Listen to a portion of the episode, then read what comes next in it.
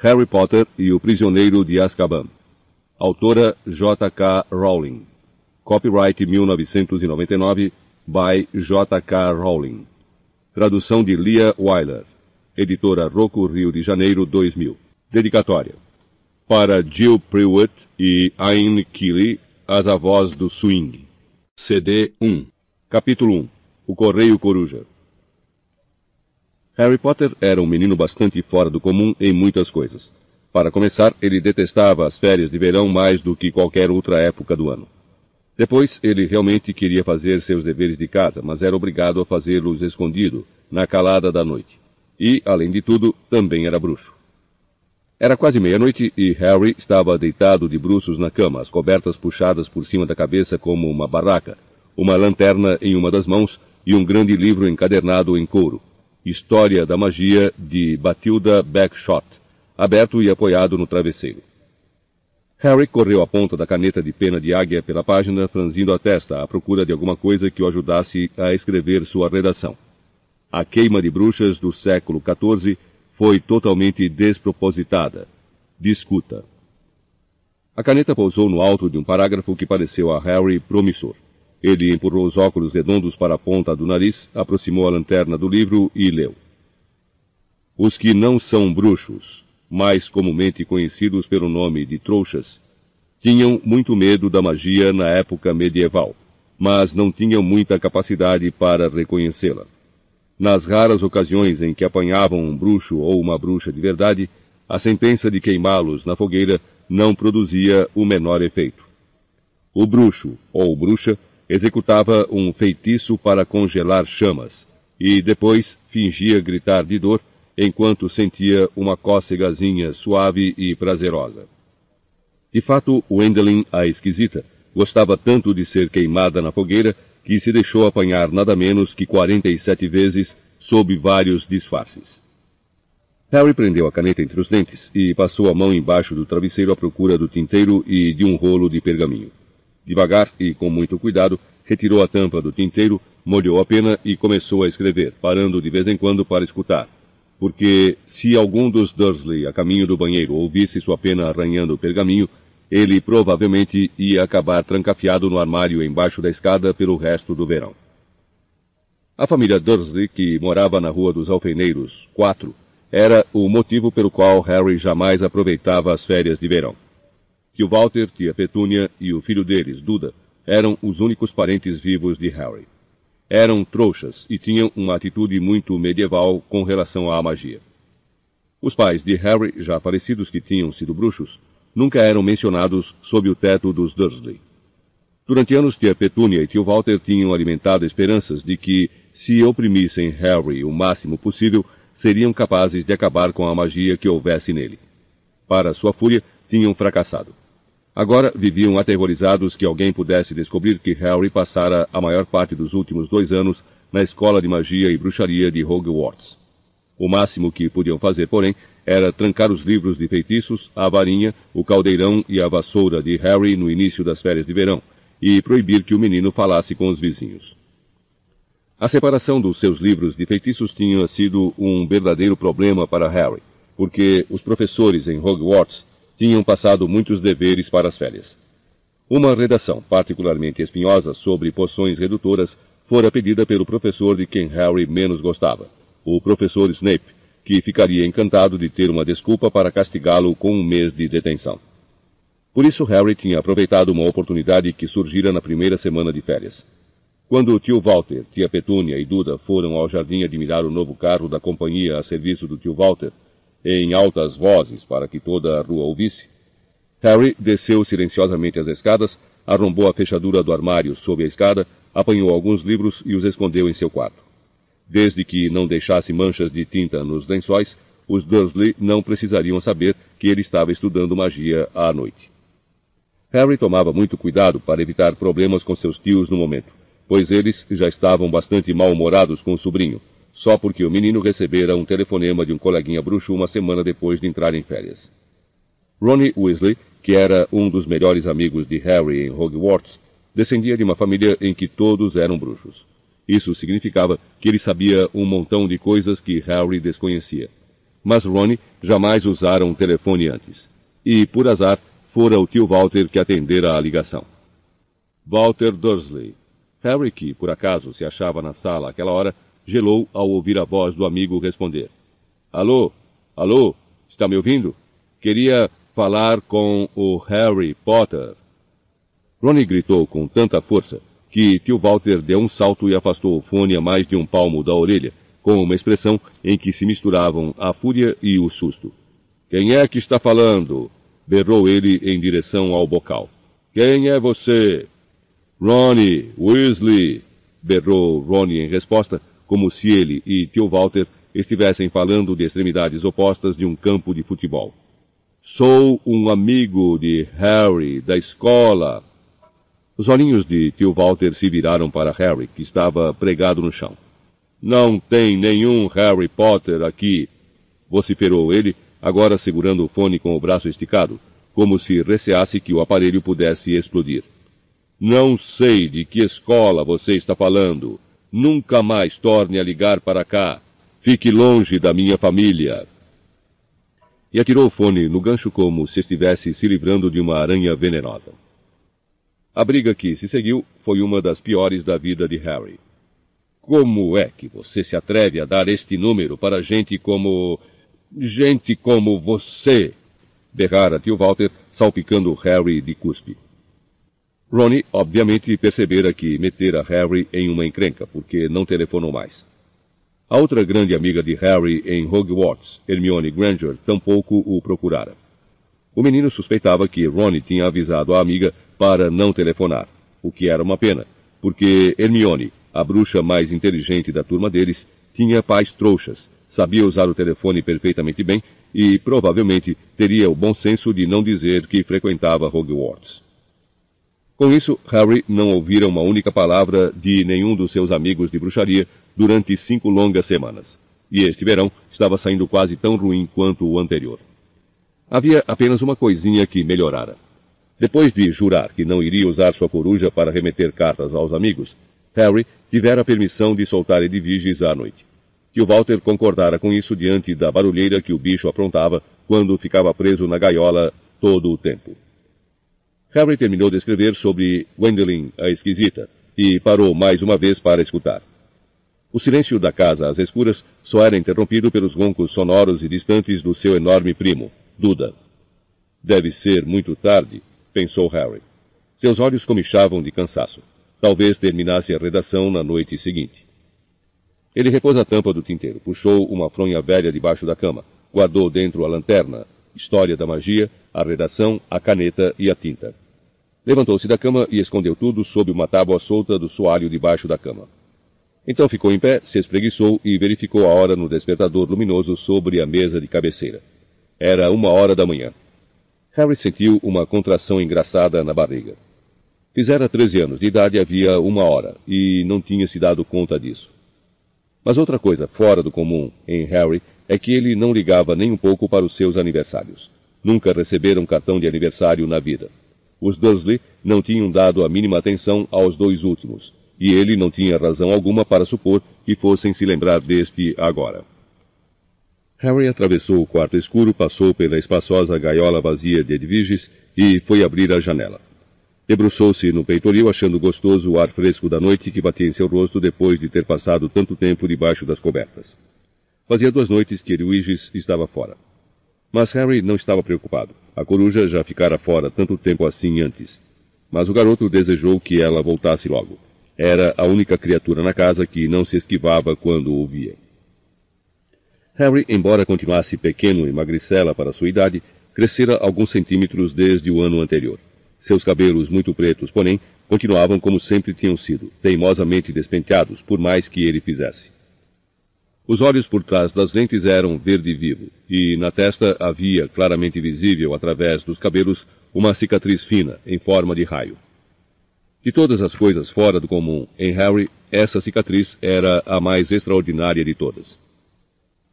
Não era como tinham fingido os Dursley durante dez anos, uma lembrança do acidente de carro que matara seus pais, porque Lillian e Tiago Potter não tinham morrido em um acidente de carro. Tinham sido assassinados, assassinados pelo bruxo das trevas mais temido do mundo nos últimos cem anos, Lord Voldemort. Harry escapara desse mesmo atentado com uma simples cicatriz na testa, no lugar em que o feitiço do bruxo, em vez de matá-lo, tinha se voltado contra o próprio feiticeiro. Quase morto, Voldemort fugira. Mas Harry voltara a defrontar com ele outra vez em Hogwarts. Ao se recordar do último encontro ali parado à janela escura, Harry teve de admitir que era uma sorte ter chegado ao seu décimo terceiro aniversário vivo. Examinou o céu estrelado à procura de um sinal de Edviges, voando ao seu encontro talvez com um rato morto pendurado no bico, contando receber elogios. Mas, ao olhar distraidamente por cima dos telhados, Harry demorou alguns segundos para perceber o que estava vendo. Recortado contra a lua dourada e sempre crescendo, vinha um bicho estranhamente torto voando em sua direção. Harry ficou muito quieto esperando o bicho descer. Por uma fração de segundo ele hesitou, a mão no trinco da janela, pensando se devia fechá-la. Mas, nessa hora, o bicho esquisito sobrevoou um lampião da Rua dos Alfeneiros e Harry, identificando o que era, saltou para o lado. Pela janela entraram três corujas, duas delas segurando uma terceira que parecia desmaiada. Pousaram com um ruído fofo na cama do menino e a coruja do meio, que era grande e cinzenta, tombou para o lado, imóvel. Trazia um grande pacote amarrado às pernas. Harry reconheceu a coruja desmaiada na mesma hora. Seu nome era Harrow e pertencia à família Weasley. O menino correu para a cama, desamarrou os barbantes que envolviam as pernas de Harrow, soltou o pacote e em seguida levou a coruja para a gaiola de Edviges. Harrow abriu um olho lacrimejante, deu um pio fraquinho de agradecimento e desatou a beber água em grandes sorvos. Harry se virou para as corujas restantes. Uma delas, a fêmea grande, branca como a neve, era a sua Edviges. Ela também trazia um pacote e parecia muito satisfeita consigo mesma. Deu uma bicadinha carinhosa em Harry quando ele soltou sua carga. Depois saiu voando pelo quarto para se juntar a Harold. Harry não reconheceu a terceira coruja, um belo espécime pardo, mas soube imediatamente de onde viera, porque, além de um terceiro pacote, ela trazia uma carta com o escudo de Hogwarts. Quando Harry acabou de aliviá-la de sua carga, ela sacudiu as penas, cheia de si, abriu as asas e saiu voando pelo céu noturno. O menino sentou-se na cama e apanhou o pacote de Arrow, rasgou o papel pardo e encontrou um presente embrulhado em ouro, e o primeiro cartão de aniversário de sua vida. Com os dedos trêmulos, ele abriu o envelope. Caíram dois papéis, uma carta e um recorte de jornal. O recorte fora visivelmente tirado do Jornal dos Bruxos, o Profeta Diário, porque as pessoas nas fotos em preto e branco estavam se mexendo. Harry apanhou o recorte, alisou-o e leu. Funcionário do Ministério da Magia ganha grande prêmio. Arthur Weasley, chefe da seção de controle do mau uso dos artefatos dos trouxas no Ministério da Magia, ganhou o grande prêmio anual da loteria do Profeta Diário. A senhora Weasley, encantada, declarou ao Profeta Diário: Vamos gastar o ouro em uma viagem de férias ao Egito, onde nosso filho mais velho, Guy, trabalha para o Banco Gringotes como desfazedor de feitiços. A família Weasley vai passar um mês no Egito, de onde voltará no início do ano letivo em Hogwarts, escola que cinco dos seus filhos ainda frequentam. Harry examinou a foto em movimento e um sorriso espalhou-se pelo seu rosto ao ver os nove Weasley acenando freneticamente para ele diante de uma enorme pirâmide. A senhora Weasley, pequena e gorducha, o Sr. Weasley, alto e um pouco careca, os seis filhos e uma filha. Todos, embora a foto em preto e branco não mostrasse isso, com flamejantes cabelos vermelhos. Bem no meio da foto se achava Ronnie, alto e desengonçado, com o seu rato de estimação, Perebas, no ombro, e o braço passado pelas costas da irmã, Gina. Harry não conseguia pensar em ninguém que merecesse mais ganhar um monte de ouro do que os Weasley, que eram gente muito fina e extremamente pobre. Ele apanhou a carta de Ronnie e a desdobrou. Caro Harry, feliz aniversário. Olhe, Estou muito arrependido daquele telefonema. Espero que os trouxas não tenham engrossado com você. Perguntei ao papai e ele acha que eu não devia ter gritado. O Egito é incrível. Gui nos levou para ver os túmulos e você não ia acreditar nos feitiços que os velhos bruxos egípcios lançavam neles. Mamãe não quis deixar a Gina ver o último. Só continha esqueletos mutantes de trouxas que violaram o túmulo e acabaram com duas cabeças e outras esquisitices. nem conseguia acreditar quando o papai ganhou a loteria do profeta diário. 700 galeões. A maior parte foi gasta nesta viagem, mas eles vão me comprar uma varinha nova para o próximo ano letivo. Harry lembrava-se bem demais do dia em que a velha varinha de Ronnie se partira. Acontecera quando o carro em que os dois voaram para Hogwarts batera de encontro a uma árvore nos jardins da escola. Estaremos de volta uma semana antes do ano letivo começar e vamos a Londres comprar minha varinha e os livros da escola. Alguma chance de nos encontrarmos lá? Não deixe os trouxas arrasarem você. Faça uma força para ir a Londres. Ronnie. PS. Percy agora é monitor-chefe. Recebeu a carta de nomeação na semana passada. Harry tornou a admirar a foto. Percy, que estava no sétimo e último ano em Hogwarts, parecia muito cheio de si. Prender o distintivo de monitor-chefe no fez que usava num ângulo elegante sobre os cabelos bem penteados. Seus óculos de aros de tartaruga faiscavam ao sol do Egito. Harry voltou então sua atenção para o presente e o desembrulhou. Dentro havia um objeto que parecia um pequenino peão de vidro. Debaixo, mais um bilhete de Ronnie. Harry, isto é um bisbilhoscópio de bolso. Dizem que, quando tem alguma coisa suspeita por perto, ele acende e gira. Guy falou que é porcaria que vendem a bruxos turistas e que não é confiável, porque ontem, durante o jantar, ficou acendendo todo o tempo. Mas ele não percebeu que Fred e George tinham posto besouros na sopa dele. Tchau, Ronnie.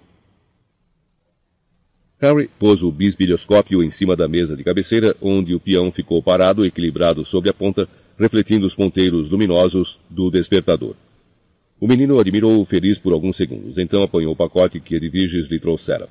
Dentro deste também havia um presente embrulhado, um cartão e uma carta, desta vez de Hermione. Caro Harry, Ronnie me escreveu contando o telefonema que deu para o seu tio Walter. Espero que você esteja bem. Estou de férias na França neste momento e não sabia como ia mandar o meu presente para você. E se eles abrissem o pacote na alfândega. Mas então a Edviges apareceu. Acho que ela queria garantir que você recebesse alguma coisa no seu aniversário, para variar. Comprei o seu presente pelo reembolso Coruja. Vi um anúncio no Profeta Diário. Mandei entregar o jornal no meu endereço de férias. É tão bom continuar em dia com o que está acontecendo no mundo dos bruxos. Você viu a foto de Ronnie com a família que saiu no jornal na semana passada? Aposto que ele está aprendendo um monte de coisas. Estou com inveja. Os bruxos do Egito Antigo são fascinantes. Aqui também tem histórias de bruxaria locais interessantes. Reescrevi todo o meu trabalho de história da magia para incluir algumas coisas que descobri. Espero que não fique grande demais. São dois rolos de pergaminho a mais do que o professor Beans pediu. Ronnie diz que vai a Londres na última semana de férias.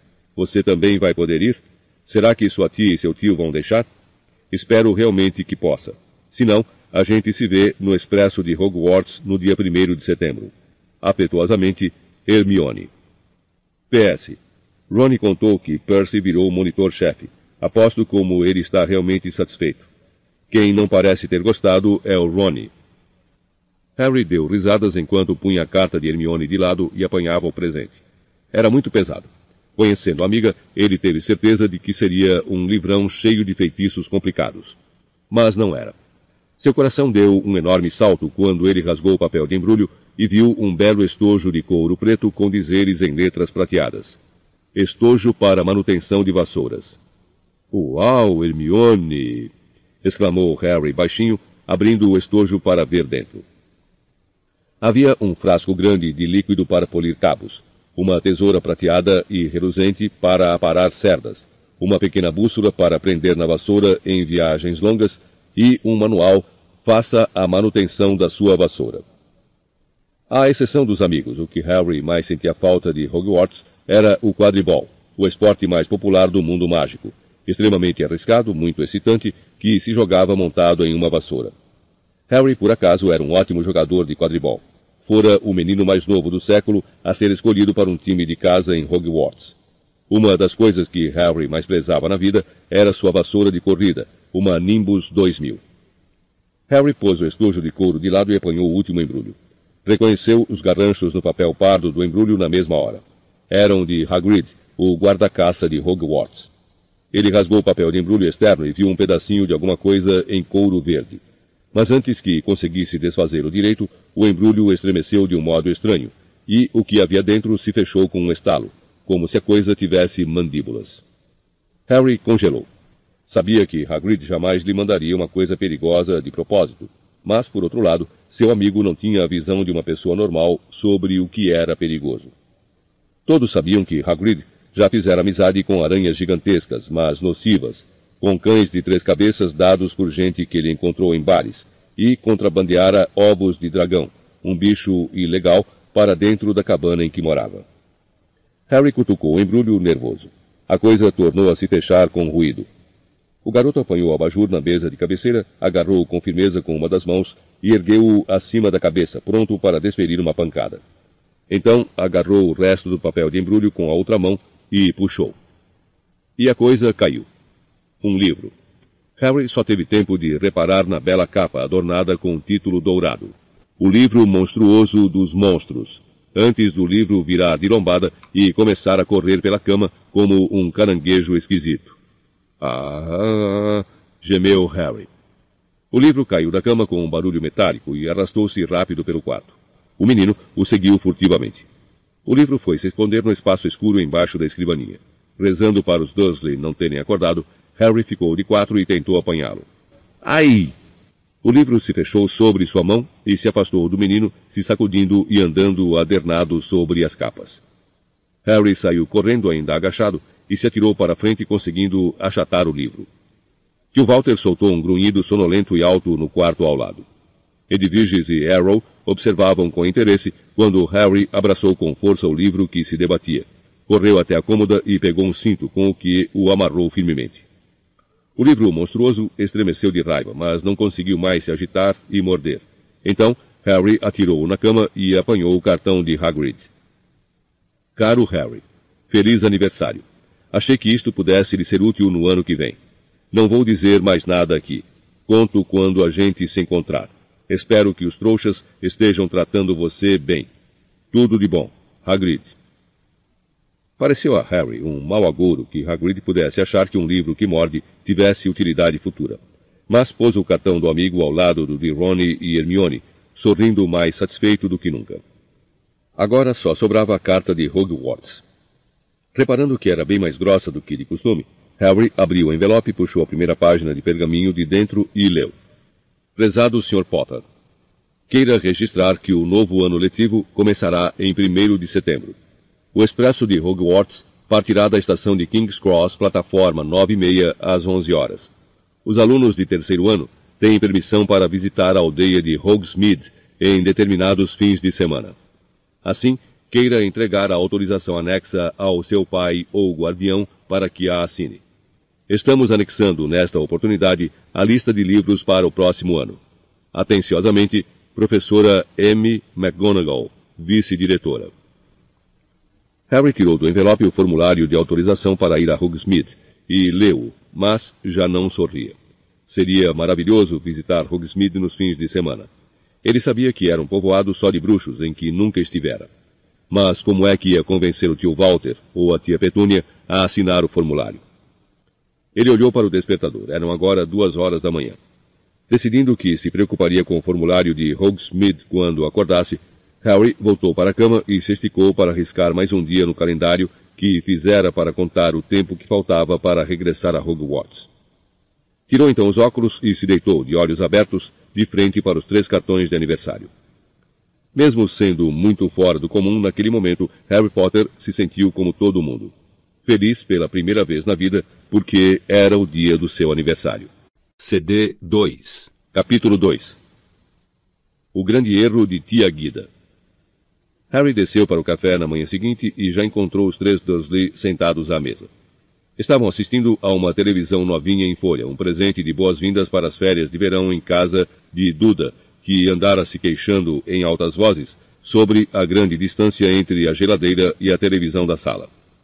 Duda passara a maior parte do verão na cozinha, seus miúdos olhinhos de porco fixos na telinha, e sua papada em cinco camadas balançando enquanto ele comia sem parar.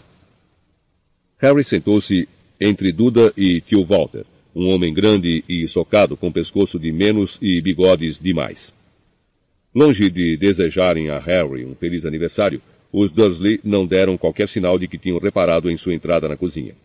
Mas o menino estava mais do que acostumado com isso para se importar. Serviu-se de uma fatia de torrada e em seguida olhou para o repórter na televisão, que já ia adiantado na transmissão de uma notícia sobre um fugitivo da prisão. Alertamos os nossos telespectadores de que Black está armado e é extremamente perigoso. Se alguém o avistar, deverá ligar para o número do plantão de emergência imediatamente. Nem precisa dizer quem ele é, riu-se tio Walter, espiando o prisioneiro por cima do jornal. Olhem só o estado dele, a imundície do desleixado. Olhem o cabelo dele, e lançou um olhar de esguelha maldoso para Harry, cujos cabelos despenteados sempre tinham sido uma fonte de grande aborrecimento para o tio. Comparado ao homem da televisão, porém, cujo rosto ossudo era emoldurado por um emaranhado que lhe chegava aos cotovelos, Harry se sentiu, na verdade, muito bem penteado. O repórter reaparecera. O Ministério da Agricultura e da Pesca irá anunciar hoje. Espere aí, berrou o tio Walter, olhando furioso para o repórter. Você não disse de onde esse maníaco fugiu. De que adiantou o alerta? O louco pode estar passando na minha rua neste exato momento. Tia Petúnia, que era ossuda e tinha cara de cavalo, virou-se depressa e espiou com atenção pela janela da cozinha. Harry sabia que a tia simplesmente adoraria poder ligar para o telefone do plantão de emergência. Era a mulher mais bisbilhoteira do mundo e passava a maior parte da vida espionando os vizinhos sem graça que nunca faziam nada errado. Quando é que eles vão aprender? Exclamou o tio Walter, batendo na mesa com o punho grande e arroxeado. Que a forca é a única solução para gente assim. É verdade, concordou tia Petúnia, que ainda procurava ver alguma coisa por entre a trepadeira do vizinho. Tio Walter terminou de beber a xícara de chá, deu uma olhada no relógio de pulso e acrescentou. É melhor eu ir andando, Petúnia. O trem de guida chega às dez. Harry, cujos pensamentos andavam no andar de cima com o estojo para manutenção de vassouras, foi trazido de volta à terra com um tranco desagradável. Tia Guida? O garoto deixou escapar. É, é. Ela não está vindo para cá, está? Tia Guida era irmã de tio Walter. Embora não fosse um parente consanguíneo de Harry, cuja mãe fora irmã de tia Petúnia, a vida inteira ele tinha sido obrigado a chamá-la de tia. Tia Guida morava no campo, em uma casa com um grande jardim, onde ela criava bulldogs. Raramente se hospedava na Rua dos Alfeneiros, porque não conseguia suportar a ideia de se separar dos seus preciosos cachorros. Mas cada uma de suas visitas permanecia horrivelmente nítida na cabeça de Harry. Na festa do quinto aniversário de Duda, Tia Guida tinha dado umas bengaladas nas canelas de Harry para impedi-lo de vencer o primo em uma brincadeira. Alguns anos mais tarde, ela aparecera no Natal trazendo um robô computadorizado para Duda e uma caixa de biscoitos de cachorro para Harry. Na última visita, um ano antes do garoto entrar para Hogwarts, ele pisara sem querer o rabo do cachorro favorito da tia. Estripador perseguira Harry até o jardim e o acuara em cima de uma árvore, mas tia Guida se recusara a recolher o cachorro até depois da meia-noite. A lembrança desse incidente ainda produzia lágrimas de riso nos olhos de Duda. Guida vai passar uma semana aqui, rosnou tio Walter.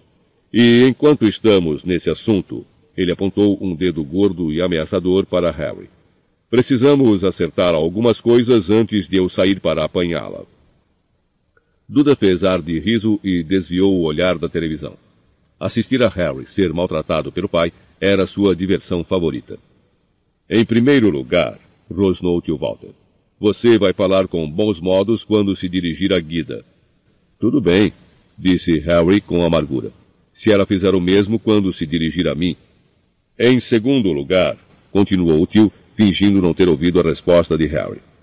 Como Guida não sabe nada de sua anormalidade, não quero nenhuma, nenhuma gracinha enquanto ela estiver aqui. Você vai se comportar, está me entendendo? Eu me comporto se ela se comportar, retrucou Harry entre dentes. E em terceiro lugar, disse tio Walter, seus olhinhos maldosos agora simples fendas na enorme cara púrpura.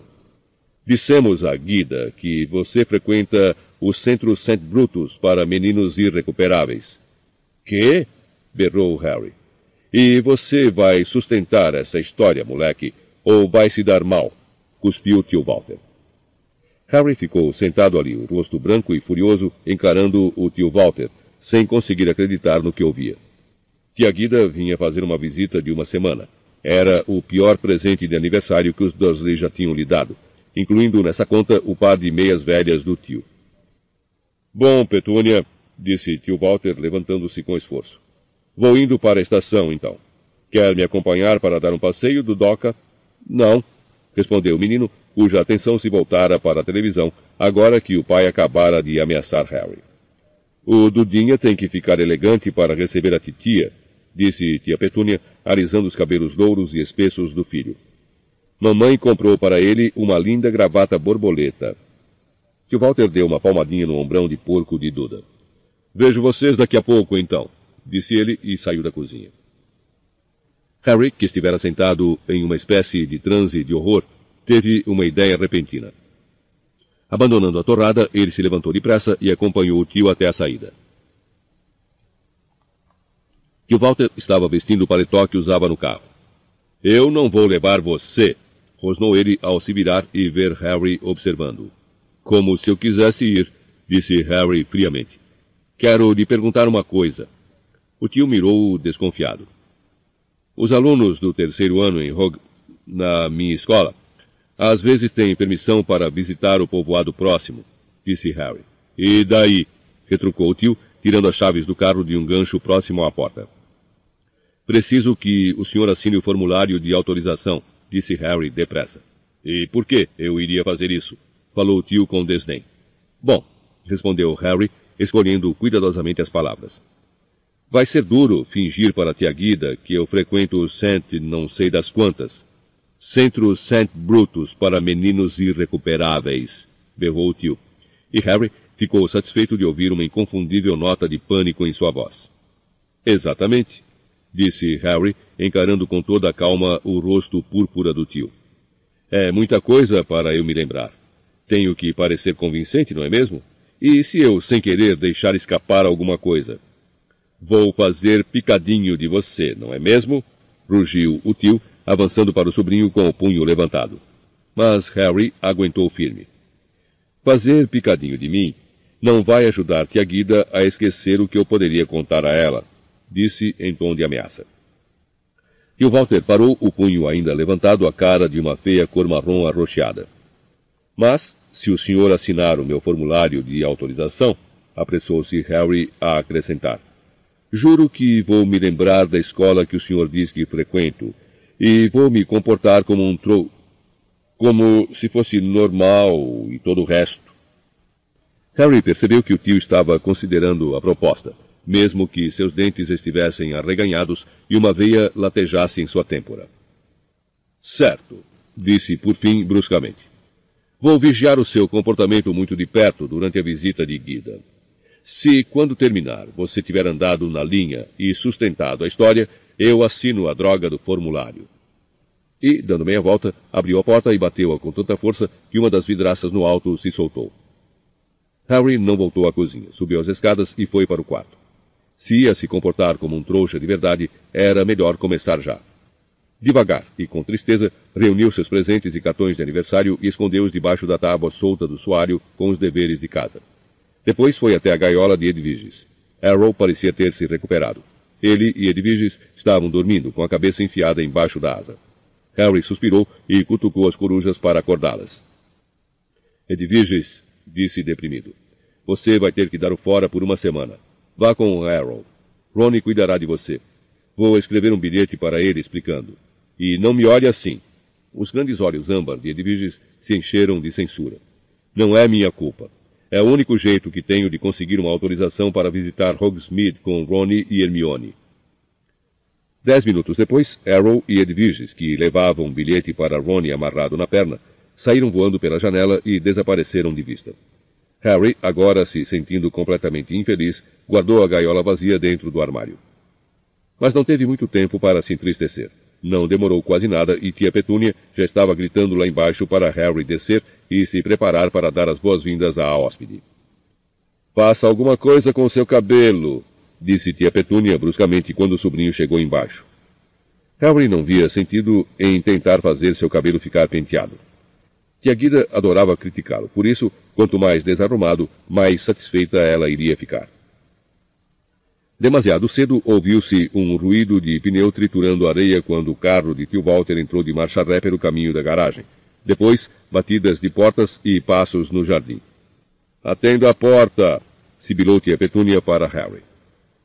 Com uma sensação de grande tristeza e depressão na boca do estômago, Harry abriu a porta. Na soleira encontrava-se tia Guida. Era muito parecida com o tio Walter. Corpulenta, alta, socada, cara púrpura, tinha até bigode, embora não tão peludo quanto o do irmão. Em uma das mãos ela trazia uma enorme mala, e aninhado sob a outra, um bulldog velho e mal-humorado. Onde está o meu Dudoca? bradou tia Guida. Onde está o meu sobrinho fofo? Duda veio gingando em direção ao hall, os cabelos louros emplastrados na cabeça gorda, uma gravata borboleta quase invisível sob a papada quíntupla. Tiaguida largou a mala na barriga de Harry, deixando-o sem ar. Agarrou Duda num abraço apertado com o braço livre e plantou-lhe uma beijoca na bochecha. Harry sabia perfeitamente bem que Duda só aguentava os abraços da tia, porque era bem pago para isso, e não deu outra. Quando os dois se separaram, Duda levava uma nota novinha de 20 libras apertada na mão gorda. Petúnia! exclamou tia Guida, passando por Harry como se ele fosse um cabide de chapéus. As duas se beijaram, ou melhor, tia Guida deu uma queixada na bochecha ossuda de tia Petúnia. Tio Walter entrou nesse momento sorrindo jovialmente e fechou a porta. Chá, Guida, ofereceu. E o que é que o estripador vai tomar? O estripador pode beber um pouco de chá no meu pires, respondeu tia Guida enquanto seguiam todos para a cozinha, deixando Harry sozinho no hall com a mala. Mas o menino não ia se queixar. Qualquer desculpa para ficar longe da tia era bem-vinda. Por isso começou a carregar a pesada mala para o quarto de hóspedes, demorando o máximo que pôde. No momento em que voltou à cozinha, tia Guida já fora servida de chá e bolo de frutas, e estripador lambia alguma coisa, fazendo muito barulho a um canto. Harry viu tia Petúnia fazer uma ligeira careta ao ver gotas de chá e baba pontilharem o seu chão limpo. Ela detestava animais. Quem ficou cuidando dos outros cachorros, Guida? perguntou tio Walter. Ah, deixei o coronel Fubster tratando deles, ribombou em resposta Guida. Ele entrou para a reforma agora e é bom ter alguma coisa para fazer. Mas não pude deixar o coitado do estripador, tão velho. Ele fica doente de tristeza quando viajo. Estripador recomeçou a rosnar quando Harry se sentou.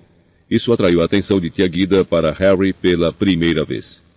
Então, vociferou ela, ainda está por aqui? Estou, respondeu o menino. Não diga estou nesse tom ingrato, rosnou tia Guida. É uma grande bondade, Walter e Petúnia, acolherem você. Eu não teria feito o mesmo. Eu o teria mandado direto para um orfanato se alguém largasse você na minha porta. Harry estava doido para responder que preferia viver em um orfanato do que com os Dursley. Mas a lembrança do formulário de Hogsmeade fez com que se calasse. Ele se esforçou para dar um sorriso constrangido. Não me venha com sorrisinhos, trovejou Tiaguida. Estou vendo que não melhorou nada desde a última vez que o vi. Tive esperanças de que a escola lhe desse educação à força, se fosse preciso. Ela tomou um grande gole de chá, limpou o bigode e continuou. Aonde mesmo que você o está mandando, Walter? St. Brutus, respondeu o tio prontamente. É uma instituição de primeira classe para casos irrecuperáveis. Entendo. Eles usam a vara em St. Brutus? vociferou ela do lado oposto da mesa. Ah, Tio Walter fez um breve aceno de cabeça por trás de tia Guida. Usam, respondeu Harry. Depois, sentindo que devia fazer a coisa bem feita, acrescentou. Todo o tempo. Ótimo, aprovou tia Guida. Eu não aceito essa conversa fiada de não bater em gente que merece. Uma boa surra de vara resolve 99 casos em 100. Você já apanhou muitas vezes? Ah, já, respondeu Harry. Um monte de vezes. Tia Guida apertou os olhos. Não gosto do seu tom, moleque. Se você consegue falar das surras que leva com esse tom displicente, obviamente não estão lhe batendo com a força que deviam. Petúnia, se eu fosse você, escreveria à escola. deixaria claro que os tios aprovam o uso de força extrema no caso desse moleque. Talvez tio Walter estivesse preocupado que Harry pudesse esquecer o acordo que tinham feito. O caso é que ele mudou o assunto bruscamente. Ouviu o noticiário hoje de manhã, Guida? E aquele prisioneiro que fugiu, hein? Enquanto tia Guida começava a se fazer em casa, Harry se surpreendeu pensando quase com saudade na vida na Rua dos Alfeneiros, número 4, sem ela. Tio Walter e tia Petúnia, em geral, encorajavam Harry a ficar fora do caminho deles, o que o menino fazia com a maior satisfação. Tia Guida, por outro lado, queria Harry debaixo dos seus olhos todo o tempo, para poder fazer com aquele vozeirão sugestões para melhorá-lo. Adorava comparar Harry a Duda e tinha o maior prazer de comprar presentes caros para Duda enquanto olhava feio para Harry, como se o desafiasse a perguntar por que não receberam presente também. Além disso, ela não parava de soltar piadas de mau gosto sobre as razões de Harry ser uma pessoa tão deficiente. Você não deve se culpar pelo que os meninos são hoje, Walter, comentou ela durante o almoço do terceiro dia. Se existe alguma coisa podre por dentro, não há nada que ninguém possa fazer. Harry tentou se concentrar na comida, mas suas mãos tremiam e seu rosto começou a arder de raiva. Lembre-se do formulário, disse a si mesmo. Pense em Hogsmeade. Não diga nada. Não se levante. Tia Guida esticou a mão para a taça de vinho. Isso é uma das regras básicas da criação, disse ela. A gente vê isso todo o tempo com os cachorros. Se tem alguma coisa errada com uma cadela, vai ter alguma coisa errada com o filhote. Naquele momento, a taça de vinho que tia Guida segurava explodiu em sua mão. Cacos de vidro voaram para todo lado, e ela engrolou e piscou, a caraça vermelha pingando. Guida, guinchou tia Petúnia. Guida, você está bem? Não se preocupe, resmungou tia Guida enxugando o rosto com o guardanapo. Devo ter segurado a taça com muita força. Fiz a mesma coisa na casa do coronel Fubster no outro dia. Não precisa se preocupar, Petúnia. Tenho a mão pesada. Mas tia Petúnia e tio Walter olharam desconfiados para Harry. Por isso, o menino resolveu que era melhor não comer a sobremesa e se retirar da mesa o mais depressa que pudesse. No corredor, apoiou-se na parede e respirou profundamente. Fazia muito tempo desde a última vez que se descontrolara e fizera uma coisa explodir. Não podia deixar que isso acontecesse de novo. O formulário de Hogsmeade não era a única coisa em jogo. Se ele continuasse a agir assim, ia se encrencar com o Ministério da Magia.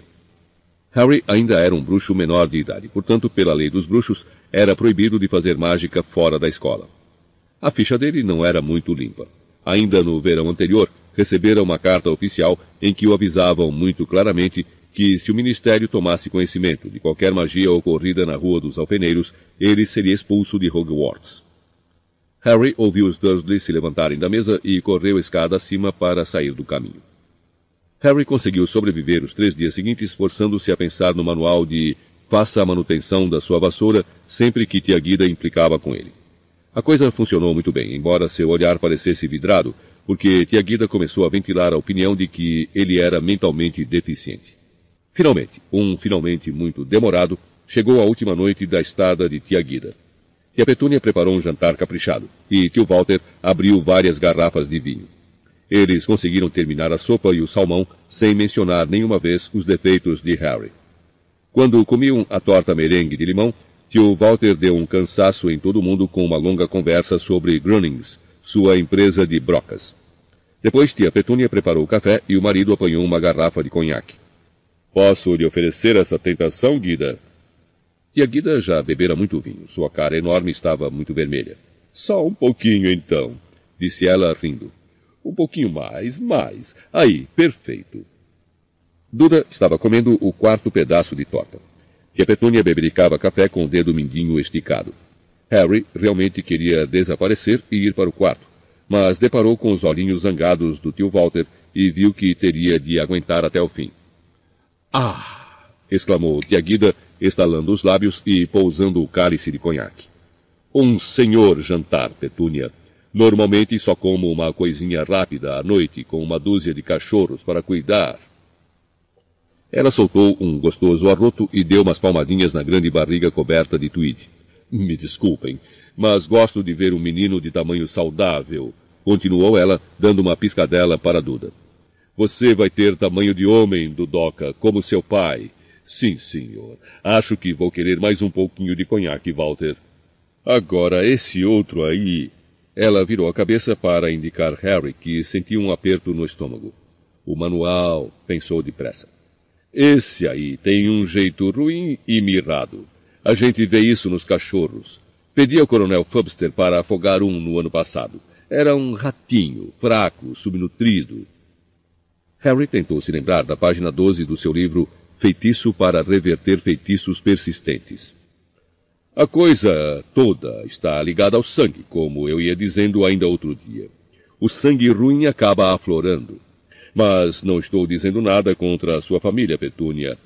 Ela deu umas pancadinhas na mão ossuda da cunhada com sua mão que mais parecia uma pá. Mas a sua irmã não era flor que se cheirasse. Isso acontece nas melhores famílias. Depois fugiu com aquele imprestável, e aí está o resultado bem diante dos olhos da gente. Harry olhava fixamente para o próprio prato, sentindo uma zoeira engraçada nos ouvidos. Segure sua vassoura pela cauda com firmeza, pensou. Mas não conseguiu se lembrar do que vinha depois.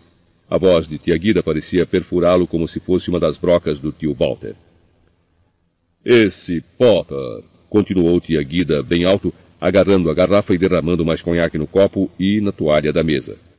Você nunca me contou o que ele fazia. Tio Walter e tia Petúnia tinham uma expressão extremamente tensa. Duda chegara a levantar os olhos da torta para olhar os pais, boquiaberto. Ele hum, é, hum, não trabalhava, disse tio Walter, sem chegar a olhar de todo para Harry. Desempregado.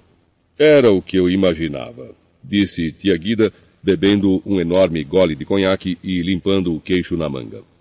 Um parasita preguiçoso, imprestável, sem eira nem beira, que não era não, exclamou Harry inesperadamente. Todos à mesa ficaram muito quietos.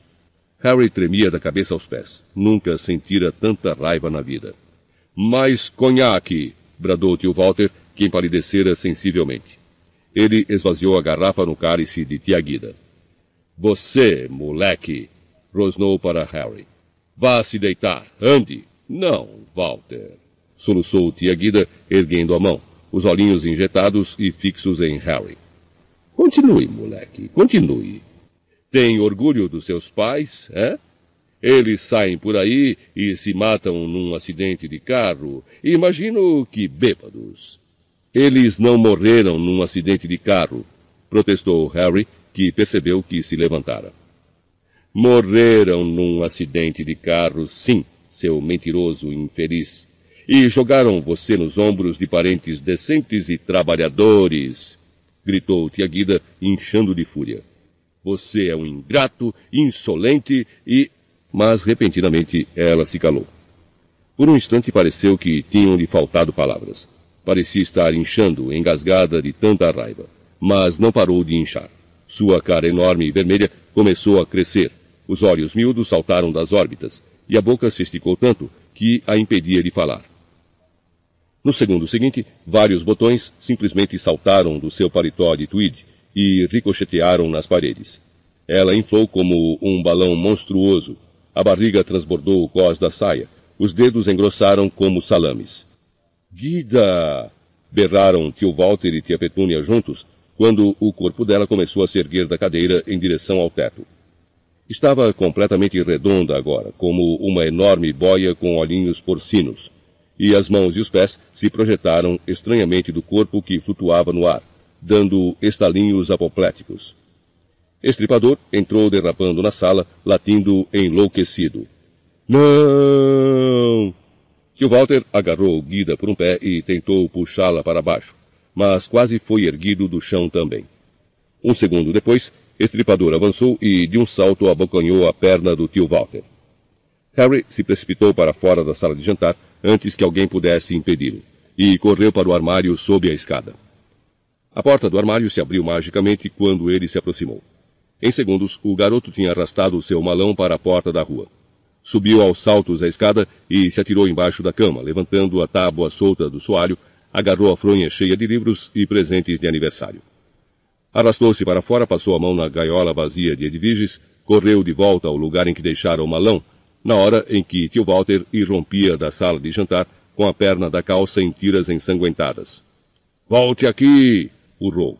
Volte aqui e faça voltar ao normal. Mas uma raiva que não media consequências se apoderara de Harry. Ele deu um chute no malão para abri-lo, puxou a varinha e apontou-a para o tio Walter. Ela mereceu, disse ofegante.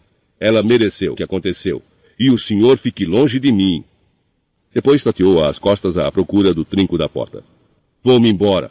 Para mim já chega. E no momento seguinte, Harry estava na rua escura e silenciosa, puxando o malão pesado, a gaiola de Edviges debaixo do braço. CD 3 Capítulo 3 O Noitibus Andante Harry já estava bem distante quando se largou em cima de um muro baixo na rua Magnólia, uma rua curva de prédios geminados, ofegante com o esforço de arrastar o malão. Sentou-se muito quieto, ainda espumando de raiva, escutando o galope desenfreado do seu coração. Mas depois de uns dez minutos sozinho na rua escura, uma nova emoção se apoderou dele: o pânico. De qualquer maneira que considerasse o caso, ele nunca se vira em situação pior. Estava perdido, sozinho, no escuro mundo dos trouxas, absolutamente sem ter aonde ir. E o pior era que acabara de executar um feitiço sério, o que significava que quase certamente seria expulso de Hogwarts. Violara tão flagrantemente o decreto que limitava o uso da magia por menores, que se surpreendeu que os representantes do Ministério da Magia não tivessem caído em cima dele ali mesmo. Harry estremeceu e olhou para os dois lados da rua Magnólia. O que ia lhe acontecer? Seria preso ou simplesmente banido do mundo dos bruxos? Ele pensou em Ronnie e, e em Hermione, e seu coração ficou ainda mais apertado. Harry tinha certeza de que, fosse criminoso ou não, Ronnie e Hermione iriam querer ajudá-lo agora, mas os dois estavam no exterior, e, com Edviges ausente, ele não tinha meios de entrar em contato com os amigos. E tampouco tinha dinheiro dos trouxas. Havia um ourinho na carteira que guardara no fundo do malão, mas o resto da fortuna que seus pais tinham lhe deixado estava depositado em um cofre do Banco dos Bruxos em Londres, o Gringotes. Ele jamais conseguiria arrastar o malão até Londres, a não ser que... Ele olhou para a varinha que ainda mantinha segura na mão. Se já fora expulso, seu coração agora batia dolorosamente depressa, um pouco mais de magia não iria fazer mal algum. Tinha a capa da invisibilidade que herdara do pai. E, se encantasse o malão para torná-lo leve como uma pena, o amarrasse à vassoura e voasse até Londres. Então poderia retirar o resto do seu dinheiro do cofre e começar uma vida de proscrito. Era uma perspectiva terrível, mas não podia ficar sentado naquele muro para sempre, ou ia acabar tendo que explicar à polícia dos trouxas o que estava fazendo ali na calada da noite com um malão cheio de livros de bruxaria e uma vassoura.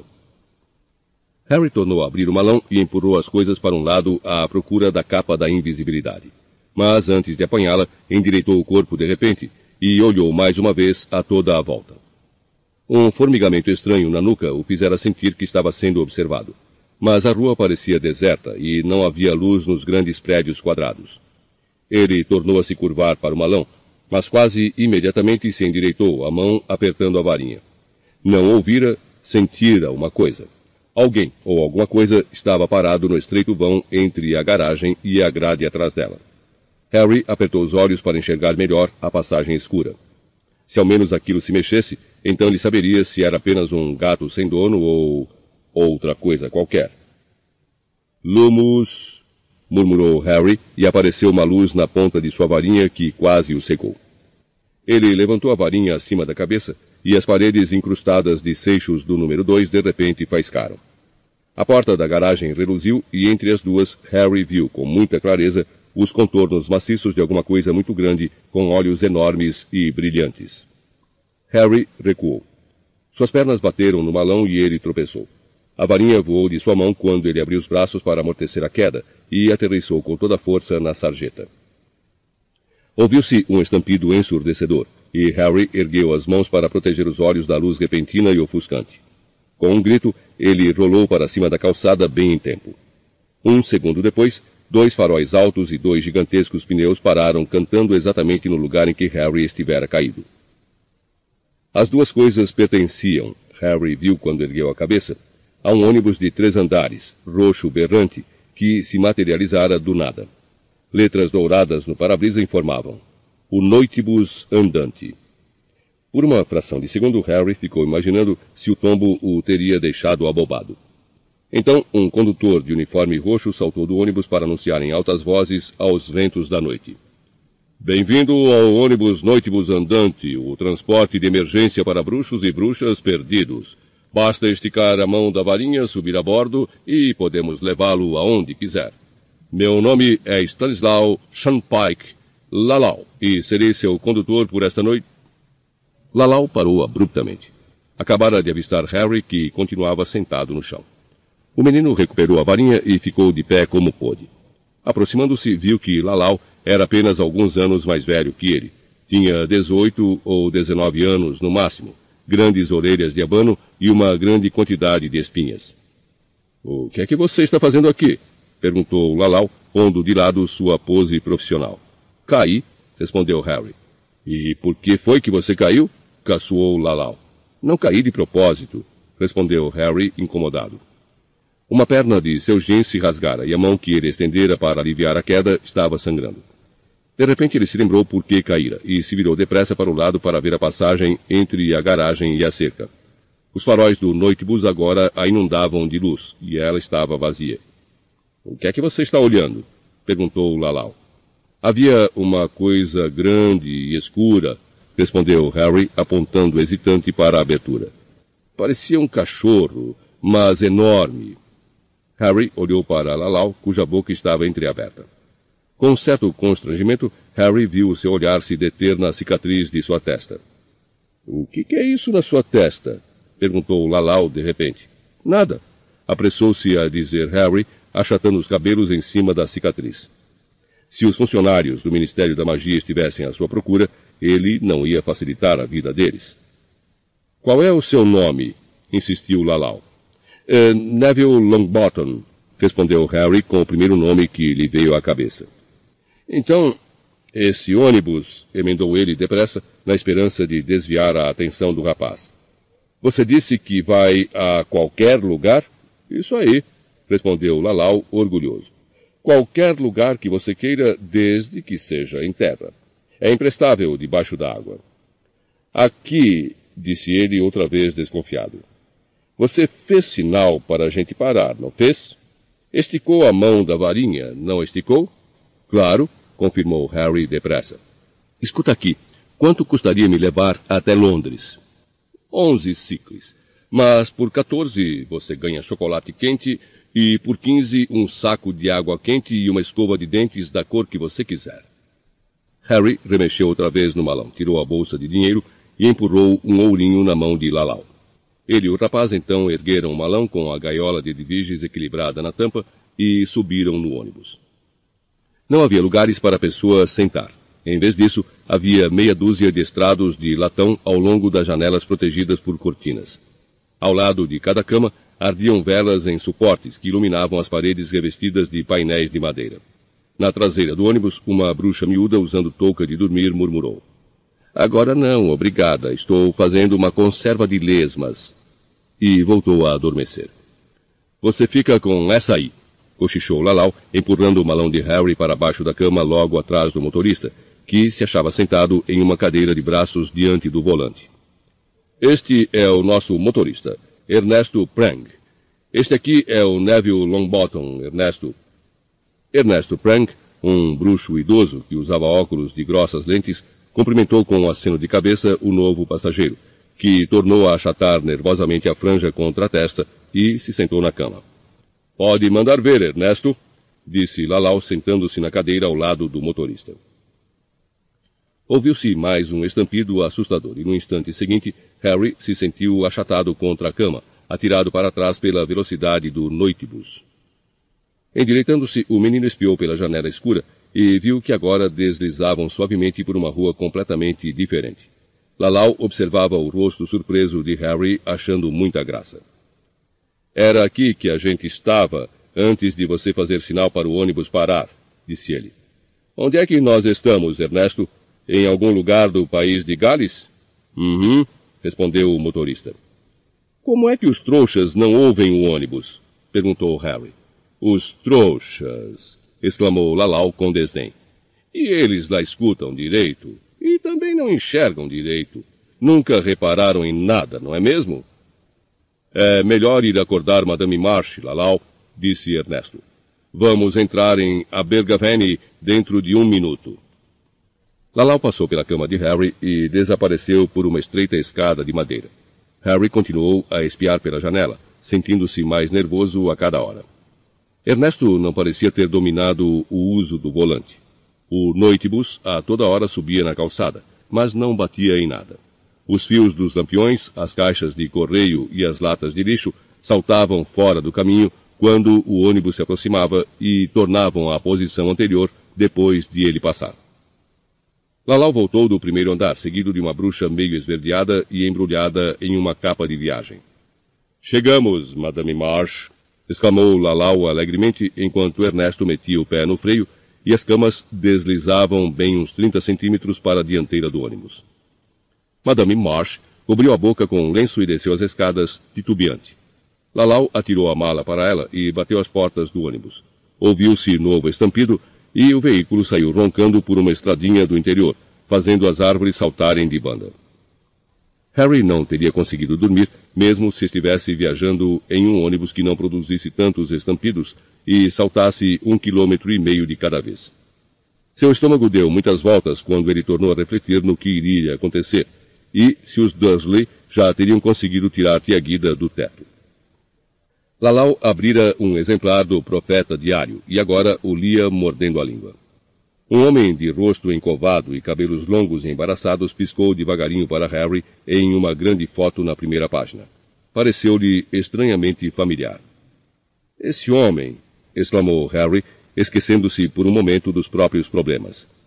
Ele apareceu no noticiário dos trouxas. Lalau virou para a primeira página e deu uma risadinha. Sirius Black, disse confirmando com a cabeça. Claro que apareceu no noticiário dos trouxas, Neville. Por onde você tem andado? E deu uma risadinha de superioridade ao ver o olhar vidrado no rosto de Harry. Rasgou a primeira página e entregou-a ao garoto.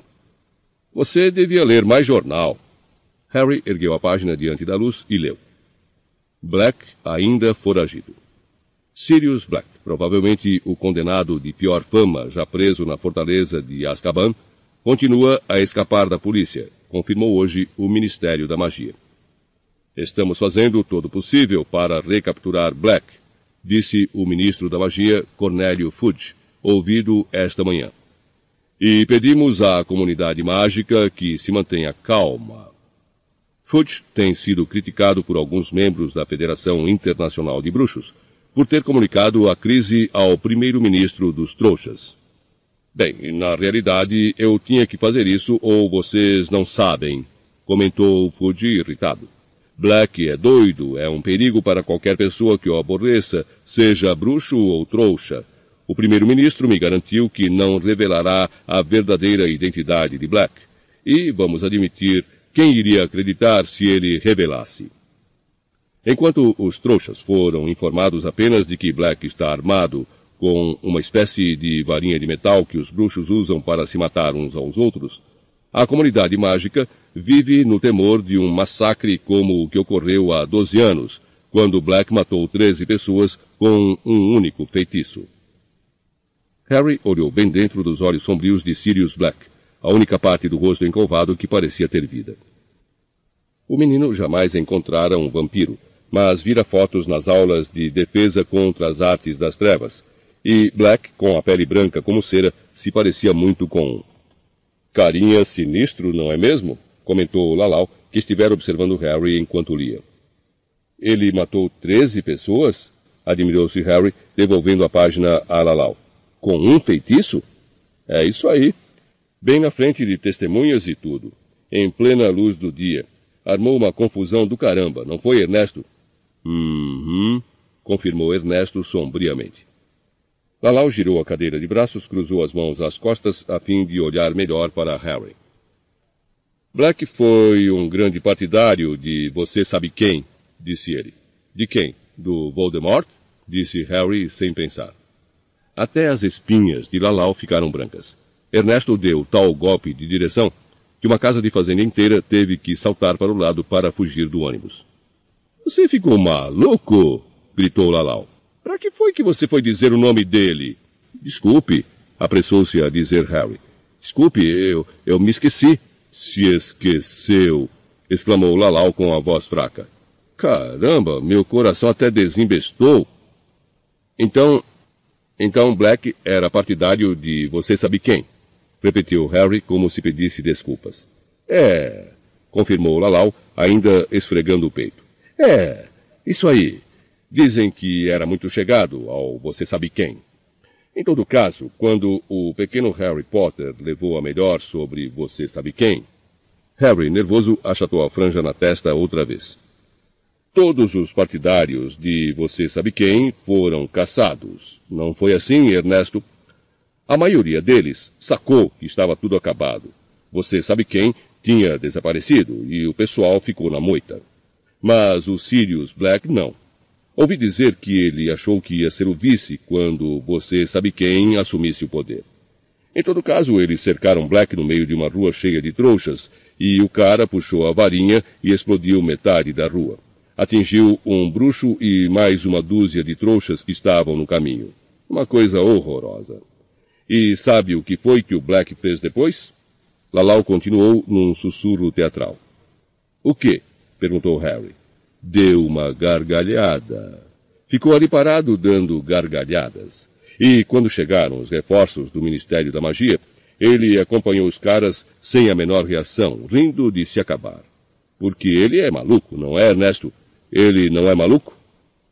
Se ele ainda não era quando foi para Azkaban, agora é, comentou Ernesto com sua voz arrastada. Eu preferia estourar os miolos a pisar naquele lugar. Mas acho que é bem feito depois do que ele aprontou. Tiveram uma trabalheira para abafar o caso, não foi, Ernesto? disse Lalau.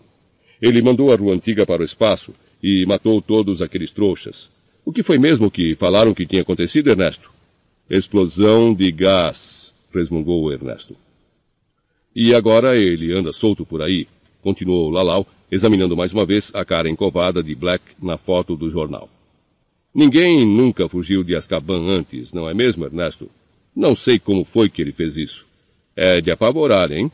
E olha só, não acho que ele tivesse muita chance contra aqueles guardas de Azkaban, hein, Ernesto? Ernesto sentiu um arrepio repentino. Vamos mudar de assunto, Lalau. Esses guardas de Azkaban me dão até dor de barriga.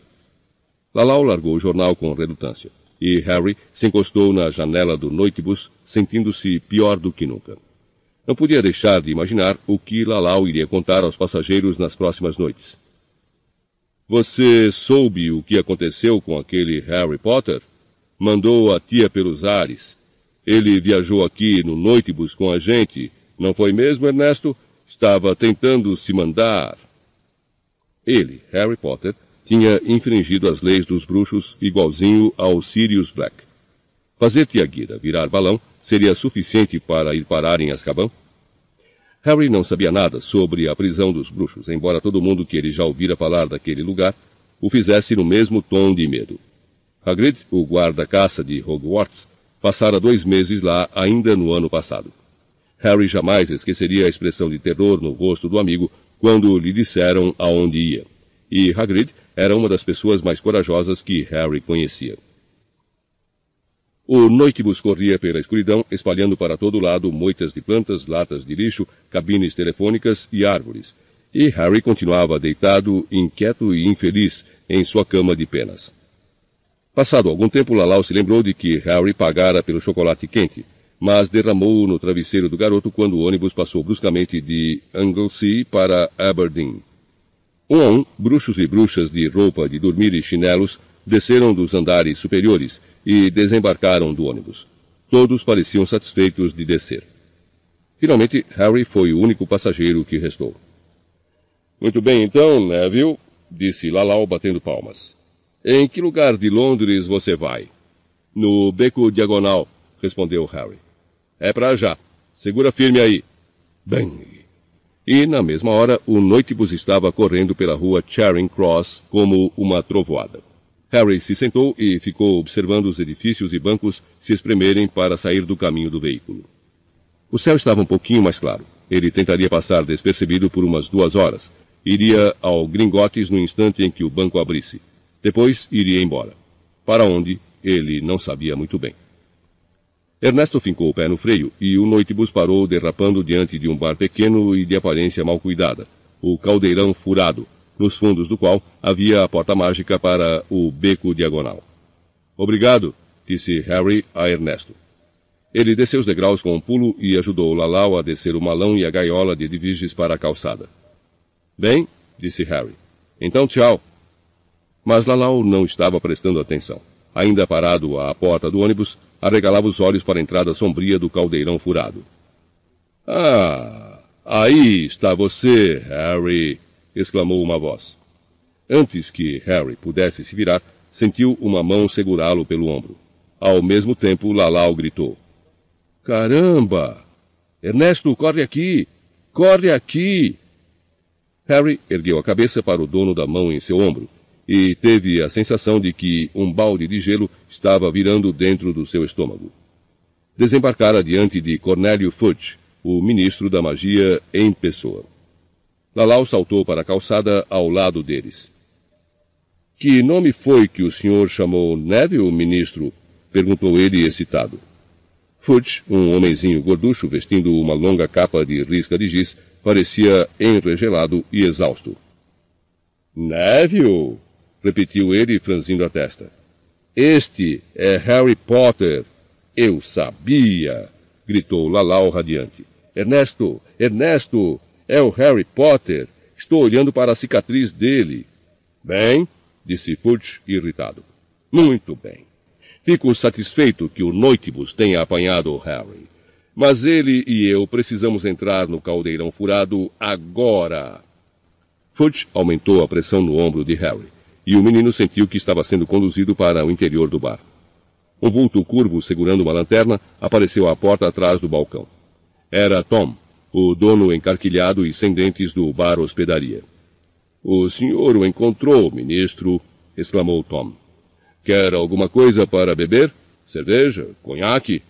Talvez um bule de chá, disse Fudge, que continuava segurando Harry. Ouviram-se passos que arranhavam o chão e gente ofegante atrás deles. E Lalau e Ernesto apareceram, carregando o malão de Harry e a gaiola de Edviges, olhando para os lados, excitados. Por que é que você não nos disse quem era, hein, Neville? Disse Lalau sorrindo radiante para Harry, enquanto o cara de coruja do Ernesto espiava muito interessado por cima do ombro do ajudante. E uma sala reservada, por favor, Tom, pediu Fudge enfaticamente. Tchau, disse Harry, infeliz, a Lalau e Ernesto, enquanto Tom encaminhava Fudge com um gesto para um corredor que se abria atrás do bar. Tchau, Neville, disse Lalau se retirando. Fudge conduziu Harry por um corredor estreito, acompanhando a lanterna de Tom, até uma saleta. Tom estalou os dedos, um fogo se materializou na lareira e, fazendo uma reverência, ele se retirou do aposento. Sente-se, Harry, começou Fudge, indicando a poltrona junto à lareira. Harry obedeceu, sentindo arrepios percorrerem seus braços, apesar da lareira acesa. Fudge despiu a capa de risca de giz, atirou-a a um lado, depois suspendeu as calças do seu terno verde garrafa e se sentou em frente a Harry. Eu sou Cornélio Fudge, Harry, Ministro da Magia. Harry já sabia disso, é claro. Vira Fudge antes, mas como estava usando a capa da invisibilidade do pai na ocasião, Fudge não devia saber disso. Tom, o dono do bar hospedaria, reapareceu com um avental por cima do camisão de dormir, trazendo uma bandeja com chá e pãezinhos diminuto. Pousou a bandeja entre Fudge e Harry e saiu fechando a porta ao passar. Muito bem, Harry, disse Fudge, servindo o chá. Não me importo de confessar que você nos deixou preocupadíssimos. Fugir da casa dos seus tios desse jeito.